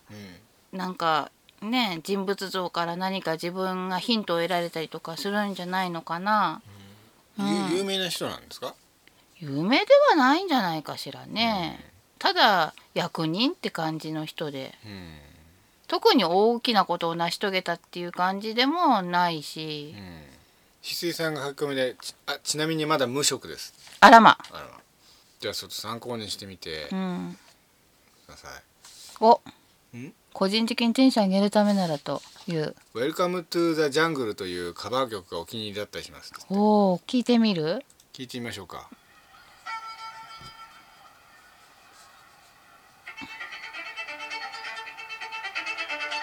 おおこれ私が見たやつかもしれないなほ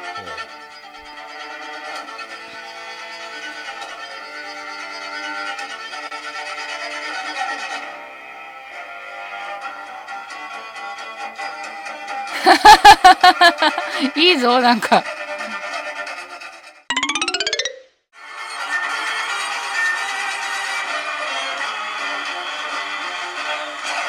おおすごいすごいすごいすごいうめちゃくちゃ素晴らしいですねそうだ放送中だったうんう んなんかすげえすげえとか言っちゃった翡翠さんは美しいものは結構好きで数時間ドライブがてらあちこち行ったりしてるので何が足りないかを見定めて取り入れられるように意識してみたいと思います。うん、多分足りないとかじゃだけじゃなくて何が多いって可能性もあるからあー両方なのるほどねちょっときち注意をしてみた方がうん過ぎてもダメだし足りなくてもダメじゃんそうですねうんあと和弘さんがメールしました長いので飛ばしてもらってもですってお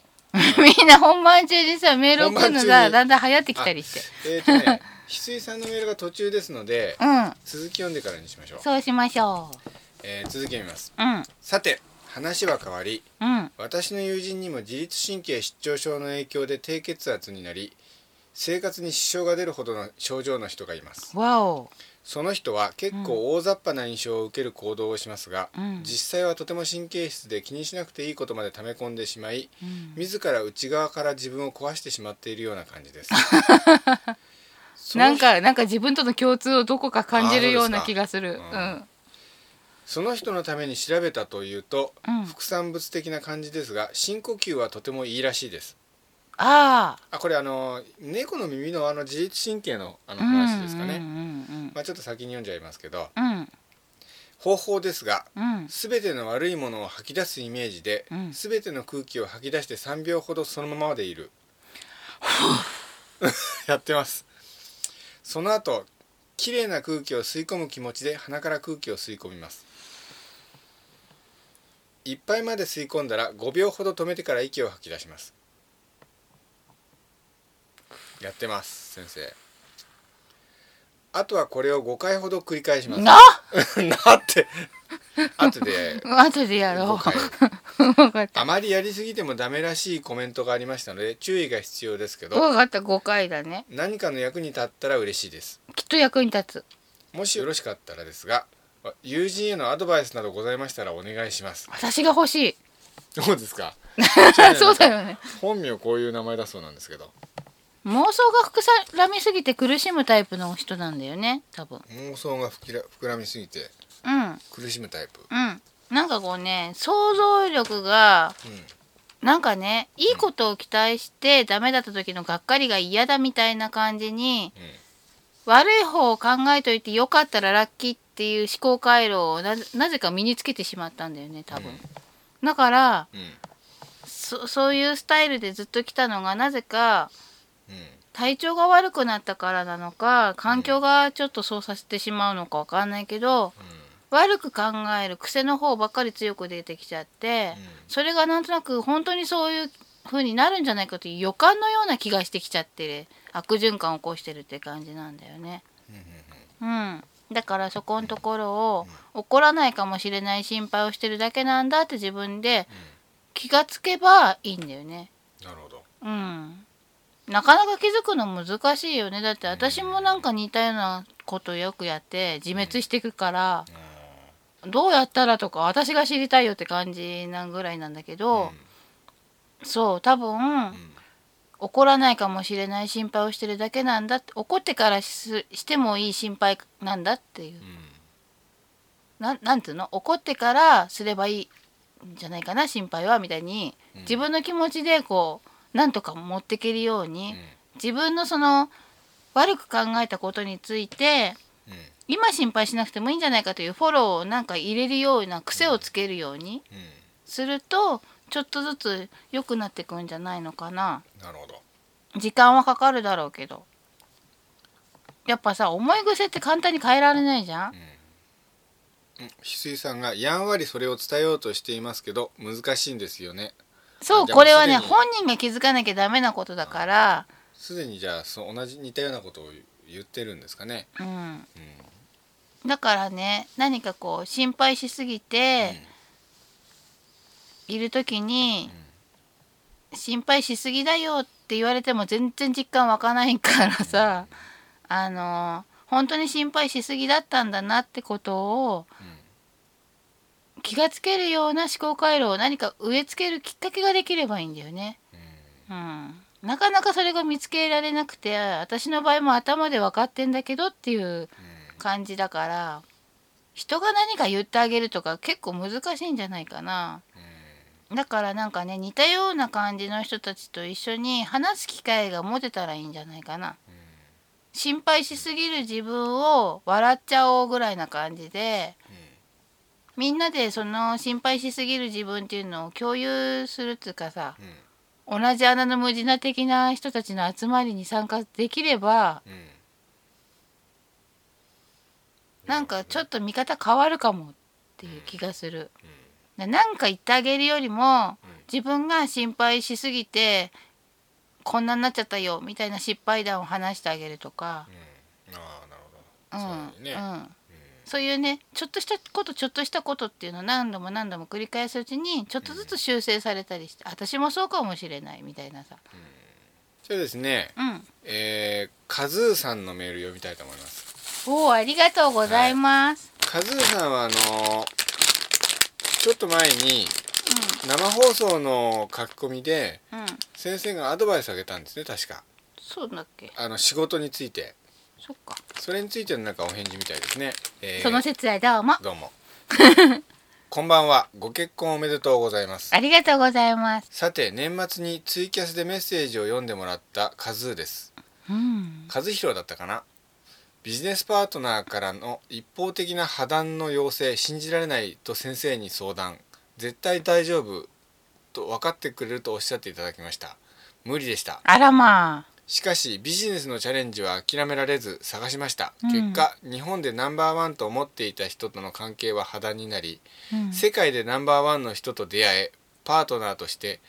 そして弟子入りしていますおおよかったね。諦めずに違うアプローチに前向きに行動できたのも背中を押してくれたお二方のメッセージでしたうん、その領域では日本で初めてのサービスになりますうん、法人化し展開していきまうすん、詳細は後ほどうん、ネガティブなマイナス思考にとらわれ裁判にもと考え弁護士にも相談したりしていましたが全て受け入れ踏み出せました感謝しています、ありがとうでした取り急ぎこちらもご報告までというメールですね偉いね。うんやっぱりさ、気持ちを切り替えてさ、うん一生懸命やったってところがきっとさ、良かったんだね。うん、うん。すごいですねナンバーワン、日本でナンバーワンが今度は世界でナンバーワンつうかさ、逆にダメになって良かったじゃん。という感じですねいつまでもその人とつるんでたらさ、その道開かなかったかもしれないの。良かったじゃん、書いてそうでねす。ねすごいね。日本で初めてのそうその領域ではサービスって何でしょうねね、楽しみだね。あと翡翠さんが書き込みで昨夜部屋の外で猫が見えない何かと喧嘩してたけど空気が狐さんがいる時の空気だったので何を遊んでいるんだろうって思ったら微笑ましくなってみたりしましたですってああ、そうか。狐さんとのコミュニケーションのおう話です、ん、猫パンチ食らわしてたのかな。うんでですね、うん次のメール読みたいと思いまあすりがとうございます。これはですねワクテカアステカさんですねんワクテカアステカさんですねありがとうございます。ありがとうございます この方いつもね歴史のなんかリクエストくれる方ですね、確かおお、そうなのか。いつも困ってるぞん。困ってるぞって。誰がで すか歴史のリクエストなんかしやがってみたい な。あ先生あり違がとううか。ありがとうございござまいす。ますいつも若々しい龍賢さん後ろ姿の綺麗な招き猫さんこんえ、ばんなはんで後ろ姿知ってんだあのねカメラで一瞬だけ後ろ姿がうた映ったことうがあわ、ったっていでかいケツとかがそういうほら話題が前出たことあったじゃないですか、ううんん、そうなのか。なんだかうわかんなわ、いでかいケツとかがうんえ、でも、リュウ全然若々しくないよね。もう年かなって年中言ってるもんね。そうですね、うんもうとにかくもう年を感じますよなんか、ねえー後ろ姿の写真は足がとっても綺麗でしたえ。それはなんか別の人じゃないのどうなんでしょうところでうん、私は今つくづく感じることがありますうん。それは人の得意不得意です不得意についてですあーうん。私はそれまで運動などなんかしない子だったのに、うんなんとかしなければと考えたのでしょうんう中学生になって陸上部に入りましたうん。陸上部はどこの学校も大抵練習がきつい部活でうん私もあえてそれを承知で入部したのですうん。もともと体力が人より弱く体も小さかった私は人についていくのが精一杯でうん1年ぐらいでただの苦痛状態になったのにダラダラと続けましたうん。今思えば自分に合わないのに無理をしていたのだと思います、うん。そういうことを思い出すと不得手なことを無理にせずもっと自分の得意なことを伸ばせればよかったと感じますうん。でも今の教育は苦手なことは良くないことだという風潮があり私もそれにつられて苦手な運動を何とかしようと考えたのでしょううん。確かに義務教育の学科など教養として必要なことは苦手をなくすことが大事だと思いますうん。しかしそうでないことは不得意上等ぐらいで好きなこと得意なことを伸ばせばよいのではないでしょうかうんけれど部活で背は伸びたしその間は全く風邪をひかなくなったし、まあまあ充実してたことまで考えると一概に間違ってばかりとは言えないのかもしれませんうん結局結論は出ませんでしたうんどうでしょやっぱり合わないのはきつかったけども、うんいい点もあったっていうう、うん、感じなんだろうね、うんこういうの結論とかって出すのも必要なのかどうかよくわからな結論い出ないんですよこれ、うん、だってさ結果的にこういう点は良かったなとかこういう点はダメだったなとか、やっぱりさ何か一つの事柄でもいろんな面が影響を受けたりするからうん結論って多分出せないよね。うんうんね翡翠さんが「得意不得意はあるけど結果は別か」と「苦手とか得意は別として楽しめるかどうか」と、え、うん、うん結果は別として楽しめるかどうかがまず大事そうだね。あとですね、うんえーワクテカステカさんですね「モヘンジョダロ」とか古代遺跡なんかのことについて長々と書いてあるんですけどうんうんあのムー大陸とアトランティック大陸に関してぜひ言及してほしいのが、インドのモヘンジョダロとハラッパーですってうんまあこれはそのムー大陸とかアトランティック大大陸とかその会うをん今度設けて、その時にでも、楽しみ。うん、やりたいですね、うんあと歴史の謎といえばうんローマ帝国滅亡を招いたゲルマン民族の大移動を学校で習わ習われたと思いますうんそうなの？ゲルマン民族の大移動は実はロシアあたりにいたフン族という遊牧民が大挙してゲルマン人たちのいた中部ヨーロッパに押し寄せてきたために起きたと出来事ですなんか頭クラクラしてきたよ。って言ってですね、フン族についてのことがうんまた長々と書いてあるんですけど、うんこれなんかも歴史の謎とかフン族だとか、うん。まあ、ヨーロッパの古代史だとかそういう時にこれ読んだのいいかもしれないですよねそういうの改めて、なんか私だもう歴史的だけで苦手意識が先来てクラクラクラクラ。とりあえずあのこれはそのテーマをいつかやった時に読みたいと思いますのでうんあ翡翠さん書き込みでちょっと話は違うかもですがうん天才と凡人の違いは同じ結果を出すために必要な時間が短いか長いかの違い天才でも練習や訓練をしないと凡人以下だと思いますうん。あじゃあ私は本当は。今気がついてない天才の種を持ってるんだけど、訓練とかしてないから盆栽以下なんだうんそうかもしれないですよそうだそれでいいや、それでいいややってことにしよう、なんかさ翡翠さんすごくいいこといっぱい言うよねうんそうですねうんなんかちょっと気持ちが救われてきたような気がするうんだんだん何のための番組か分かんなくなってき たみんな招き猫を助けようみたいな招き猫エイドみたいなうんそうだそれだじゃあですね、うん次はにゃ太郎さんですねにゃ太郎さんありがとうございます招き猫先生龍賢様こんにゃははこんにゃははあっという間に2月ですねうんもう4月だもう4月ねですが節分には豆まきや恵方巻きなどはなさいましたでしょうかしなかっしなかったですね今年たは、うんうん立春も過ぎ新たなる年が始まりましたうんさて今年は関東はすごい大雪ですねうん日本全国的には雪は多いようですが、うん特に関東はすごいことになってます、そうだったね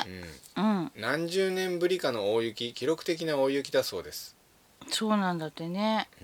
雪はなんだか雨とはまた違って周りのものを全て吸収して浄化しているように感じますうん全てがリセットされるようなうん招き猫先生はどのように感じられますか私もそんな感じ実際にそういう効果あるんですかね雪あると思浄う化気持ちいいもん関東地方は記録的な大雪ですが小泉八雲氏の著した、えー、怪談「雪女の物語」はなんと東京のお話だったというのはご存知でしょうかうん当時東京の大久保にあった小泉家で奉公していた東京府さ西多摩郡調布村かっこ現在の青梅市南部多摩川沿い出身の親子、うんお花と宗八とされるから聞いた話が元になっているそうですうん雪女のお話は日本各地にありますが小泉八雲氏の雪女は東京の話だったんですねうん青梅市は東京の西にあり当時の東京は今よりも雪も多かったのではないでしょうかうん春までもうすぐですが山間四温寒暖の差がありまだまだ雪が降る予報も出ておりますのでくれぐれもお体大事になさいますようにうというメールでございました、ありがとうございます。うんなんかもうすでに雪って懐かしい気がしますねでもなんかさまたさ、ちょっと涼しくなっちゃってっていうか寒くなってきちゃったからさ、あれだねそんな遠かった気もしなくなってきた、足水さんが雪国の地方には逆に雪女の話はなかったりしますねですって、そうなんだうんへえどこにでも点在してて雪国なんかああちこちにいろいんろのかとうん形を変えていろいろあるのかと思ってますけどうね、んうんまあ、次のメール読みたいと思います、えーネクターさんですねこれはネクターさんありがとうごございます龍賢さん猫先生こんにゃははこんにゃはは寒い日が続き昨日は10年に一度と言われる大雪でしたがいかがお過ごしでしょうかさてお願いがありますうん偉人シリーズで宮沢賢治を取り上げてほしいのですあ私もね、うんこの間すんごい気になったのあ宮沢賢治がうんおなんででしょなんでかわかんないそれで作品読んでみようと思ったけどあまりにいっぱいあるじゃないううんなんかくじけちゃってあなんで気になったのかももう今となっては分かんなくなっちゃったうんのでもなんかなんかすごいタイミングいいのかもーそうですね僕も宮沢賢治はファンですよ結構半年ぐらい前にも気になったんだよねじゃあですね、うん宮沢賢治についてこう結構バーッと書いてあるんですけどこれもうん宮沢賢治についての回で読みますか、うん、近いうちやろちなみにううん宮沢賢治の回で取り上げてほしいのが、うん共感覚になんですってあ前になんかうん共感覚ってはんなんか言葉出てきたねでなんか宮沢賢治は共感覚の持ち主だったらしくて、うんうん、そこら辺のことも含めて話し合ってほしいみたいなことをう書んいてますね、うん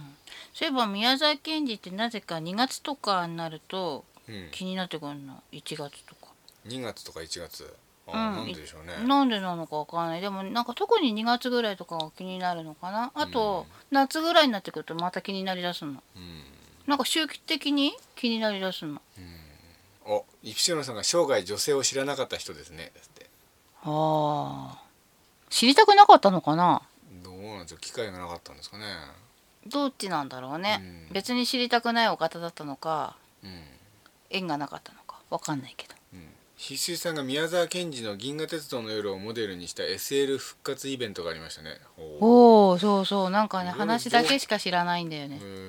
あとリャントさんが「共感覚興味あります」「ハンコさんの絵も公開ですか?」ってどういう意味ですかハンコさんの絵はなんか綺麗だから公開しようっつってなんか話題が変わるまで出してたんだよね今それに変えたらまたみんな見れるんじゃそうでなすいかハンコさんいいいいって言うよねうんそうじゃないですかダこれでメすねだなんて言わないようんそうねね。ね綺麗でしょ綺麗でしょって。うん綺麗ですね、うん綺麗。じゃあですね最後のメール読みたいと思います、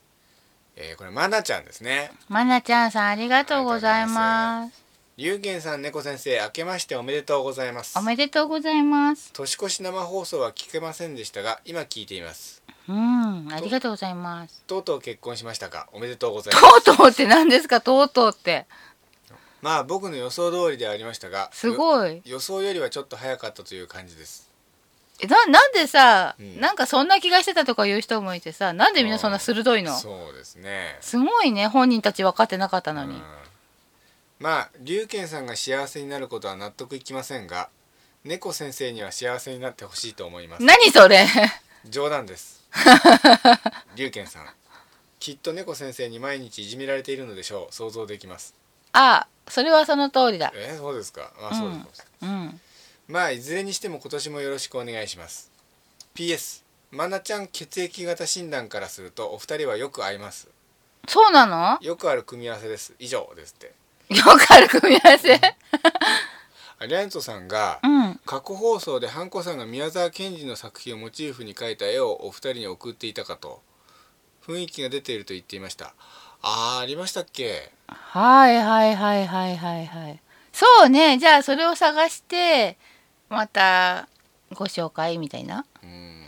じゃああるのかなその絵どこえ前になんか見してもらったじゃん。すあそうか後でご探いして綺みましょうか麗な絵だったよ。私ハンコさんの絵好きだから覚えてるもん。うん、うん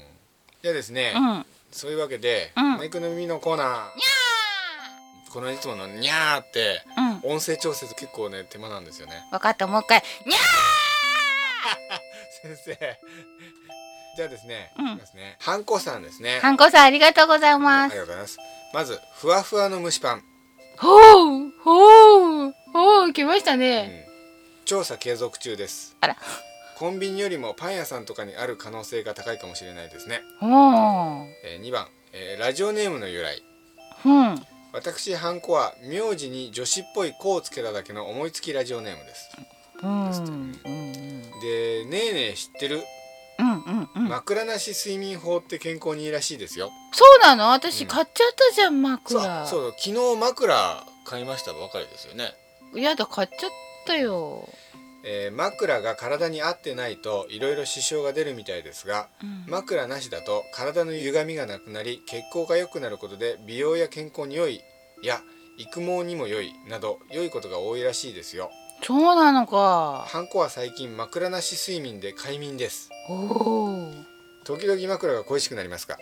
あでも私さ、うん枕合ってないような薄さだよね割とあ結構薄いですねペタンペタンだもんねうん次、うんうんネクターさんですねネクターさんありがとうございますさて猫先生ご所望のふわふわ蒸しパンです、うんうん昔からあるものとしてはうん山崎の蒸しパンや、うんえー黒糖風クエでしょうか何それってあるんですかねそういうのがあんの、んえちょっと調べて検索しますね あなんかすげえ食いたくなったよふわふわ間違えたやべえよだれ垂れてきた あこれ です今さよだれジュルってすすったの入っちゃったかな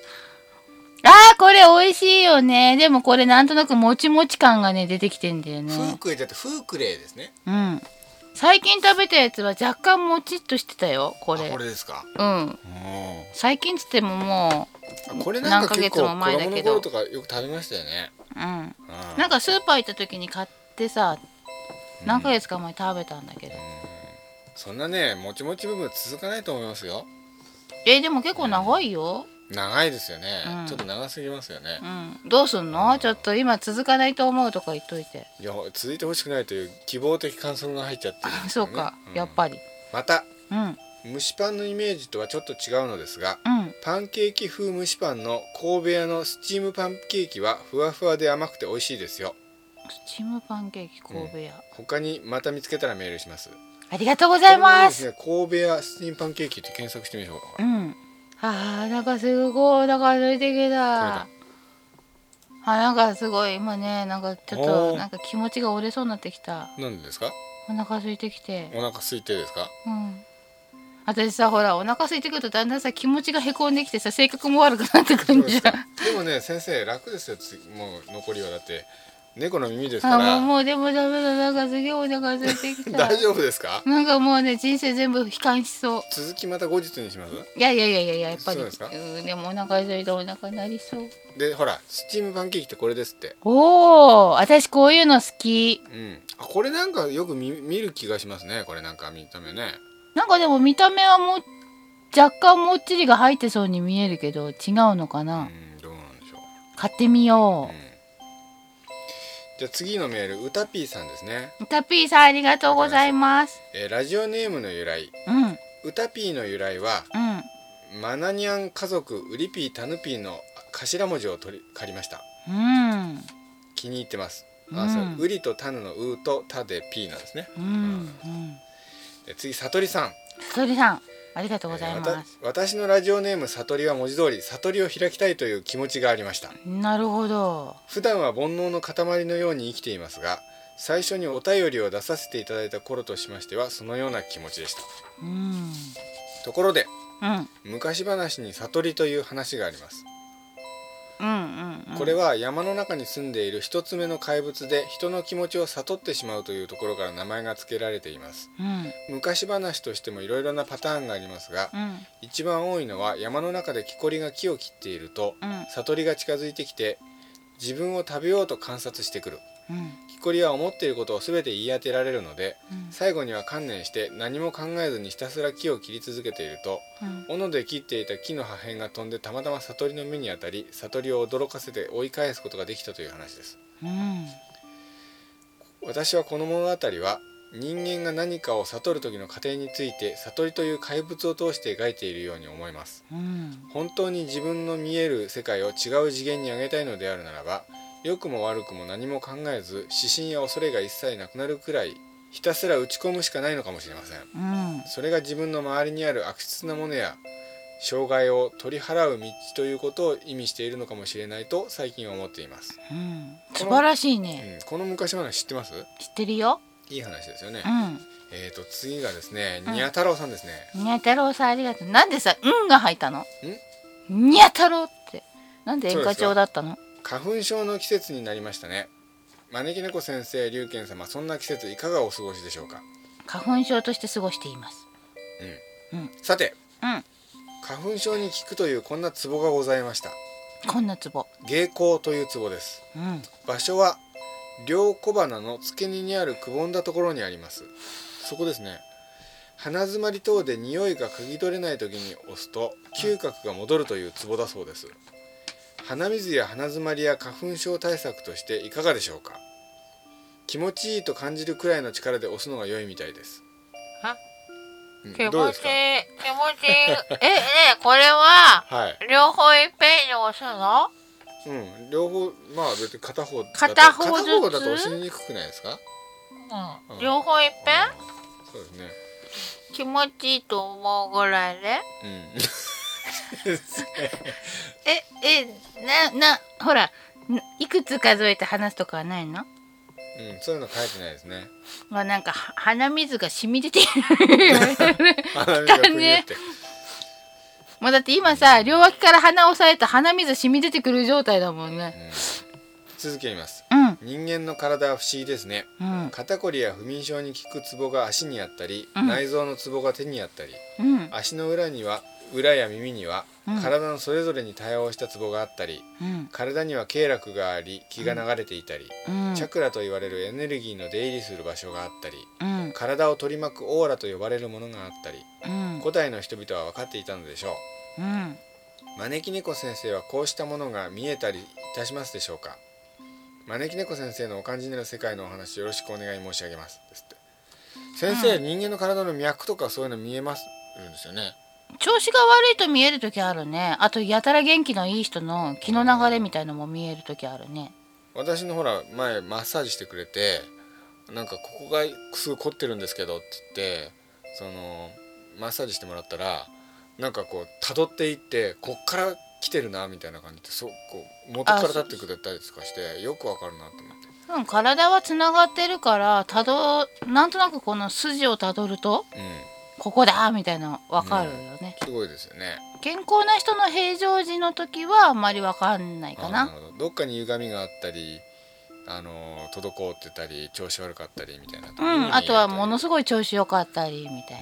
じなうんゃあですね、うんちょっと書き込み読みたいと思います。うん最後に、うんえー、翡翠さん、うんホットケーキはふんわりするなら、普通に円形に片面を焼いた後。半径の真ん中あたりに一筋に丸く生地を流してからひっくり返して焼くとふんわりと熱く焼けるらしいですね。おーおーあとリャンツォさんが、うん私のラジオネームの由来はうん相方くんかっこダーリンの名前を中国人に発音してもらい気に入ったからですこれ最初の方で教えてもらったよそうですね覚えてるもんねえねえさっき言ったこと聞かないのどんなことですかカテゴリーの話だよああそうだそうだあの猫の耳のコーナーですねう猫の耳のコーナーではんではにゃ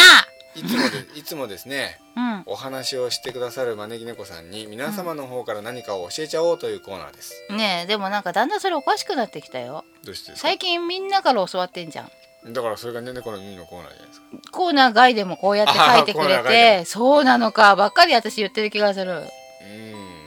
ーんもうななんか私教えること何もないみたいな感じになってきてるじゃん ういやそうそうですかんうんまあそれはそれでいいんじゃないですか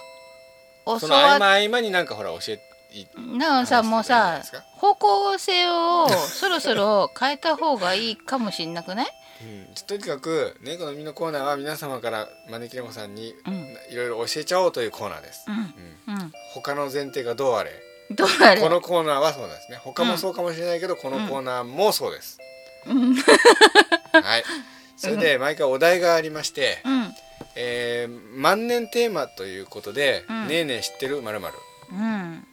ふわふわの蒸しパン情報はもうちょっと欲しいですか、そりゃもうさうん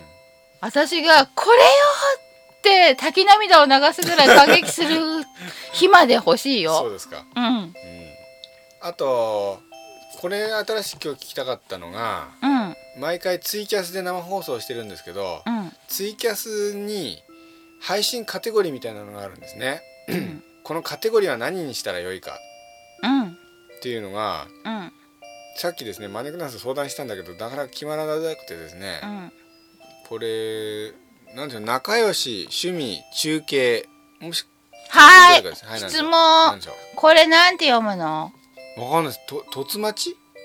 とつまちって何？ででこまちとつまちとつまちって何ですか？スカイプ通話のことはあそうなんだ。へえ。えじゃあこれはポチッとなの手の形だったり？違うか。うんうん通話待ちかなはんかいろいろあるんですねえツイキャスはそれに使うんですか待ち合わせであ。へえ。じゃああのこのツイキャスのカテゴリー配信カテゴリーは何がいいかこれってみんなな見れるのかな？だってこれこれで検索してみんなツイキャス見るわけですからそうかそうかそううんか。ちょっと見たい。何があるのか。カテゴうリーん。これですねだから顔出し。これは違う。でも女子キャスとか男子キャスどどうなんねですか、 JCJK ってあ女子中学生と女子高生かお姉さんメイクあこれがいいんじゃない誰かかまってうん、でも女子だけだったらどうなんですかあそうかそうかそうかそうか女子と男子に分かれてんだね、じゃあうん女子と男子は外さないとそうなんですよねおかまとかあればいいのにねねおおかまとか男女とかねあったらうんうん歌ってみたあ歌ってみたうんあ踊ってみたじゃあ踊ってずっとシルエットでやってれば踊ってみたの分類にも入れられ るのわかんないですけど それでもそれがメインじゃないじゃないですか、あーう仲良しってな何ん、友達同士でやってるよそうやってるみたいなそうそうそううん仲あ良しーでこうカップルっていうのはどうなんですか、カップル、うん、まあえなんかちょっとしゃらくさいからやめしようゃよらくさいですよね、うんうん、趣味だとこれは完全にどれにも合わないですよねあじゃあ毎回うんハンコさんにお絵かきお願いしてもらって お絵かきってのど だからそれメインじゃないんじゃないうえもうだからここはさにゃははのいいとこで他力本願でいこうよ 声真似モノマネあそうさっきこれにしようとしたんだよねそうね翡翠さんが雑談とかが無難かもですが雑談どこにあるんですかどこ雑談あるのあるのどこどこどこどこうんななくないですか雑談ってへえ私たちの目が不幸なの か声真似モノマネやって何のものまね声真似のモノマネ僕できないですよあちょっと待って声真似モノマネだから声真似をしてる人のモノマネどういう意味ですか あインベーダーゲームのものまあの声真似できますよだってさうちの子の同級生がさ千秋直美っつったらコロッケかなんかが真似をしている千秋直美しか知らないって言ってたよで千秋ま直美の真似とか言いながら、コロッケが真似してる千秋直美、うんあ千秋直美の真似をしてるコロッケの真似をしてたもんうんあなんかちょっと翡翠さんがツッコミ入れてる感じなんですけど、うんなんでしょういいと思いますかお絵描きは放送者が描く放送だと思いますがそうですよねそっかやっぱり、そうかうんちょっとここでこういうツッコミを許さないことにスタイルを決めてほしかったなどうしてですかもう他力本願でいこうと思ってたから そうですよねよしまあ声とりあえず声真似ですねとかやってよ、だからインベーダーゲームのものはやってこれまでだけどねうん、おーでもさ分かる人ってさ同世代だよねそうですかうんあなんかちょっとカテゴリー他力本願って方向他に力本願って方にやるといいんですけどね作れないのかな、まあそういうことで、えーお相手は龍賢と招き猫でしたそれでは皆さんまた次回この地球のどっかでお会いいたしましょうまたまたまたまたこの番組は占いポータルサイトクレッセントムーンとレディオイチの提供でお送りいたしました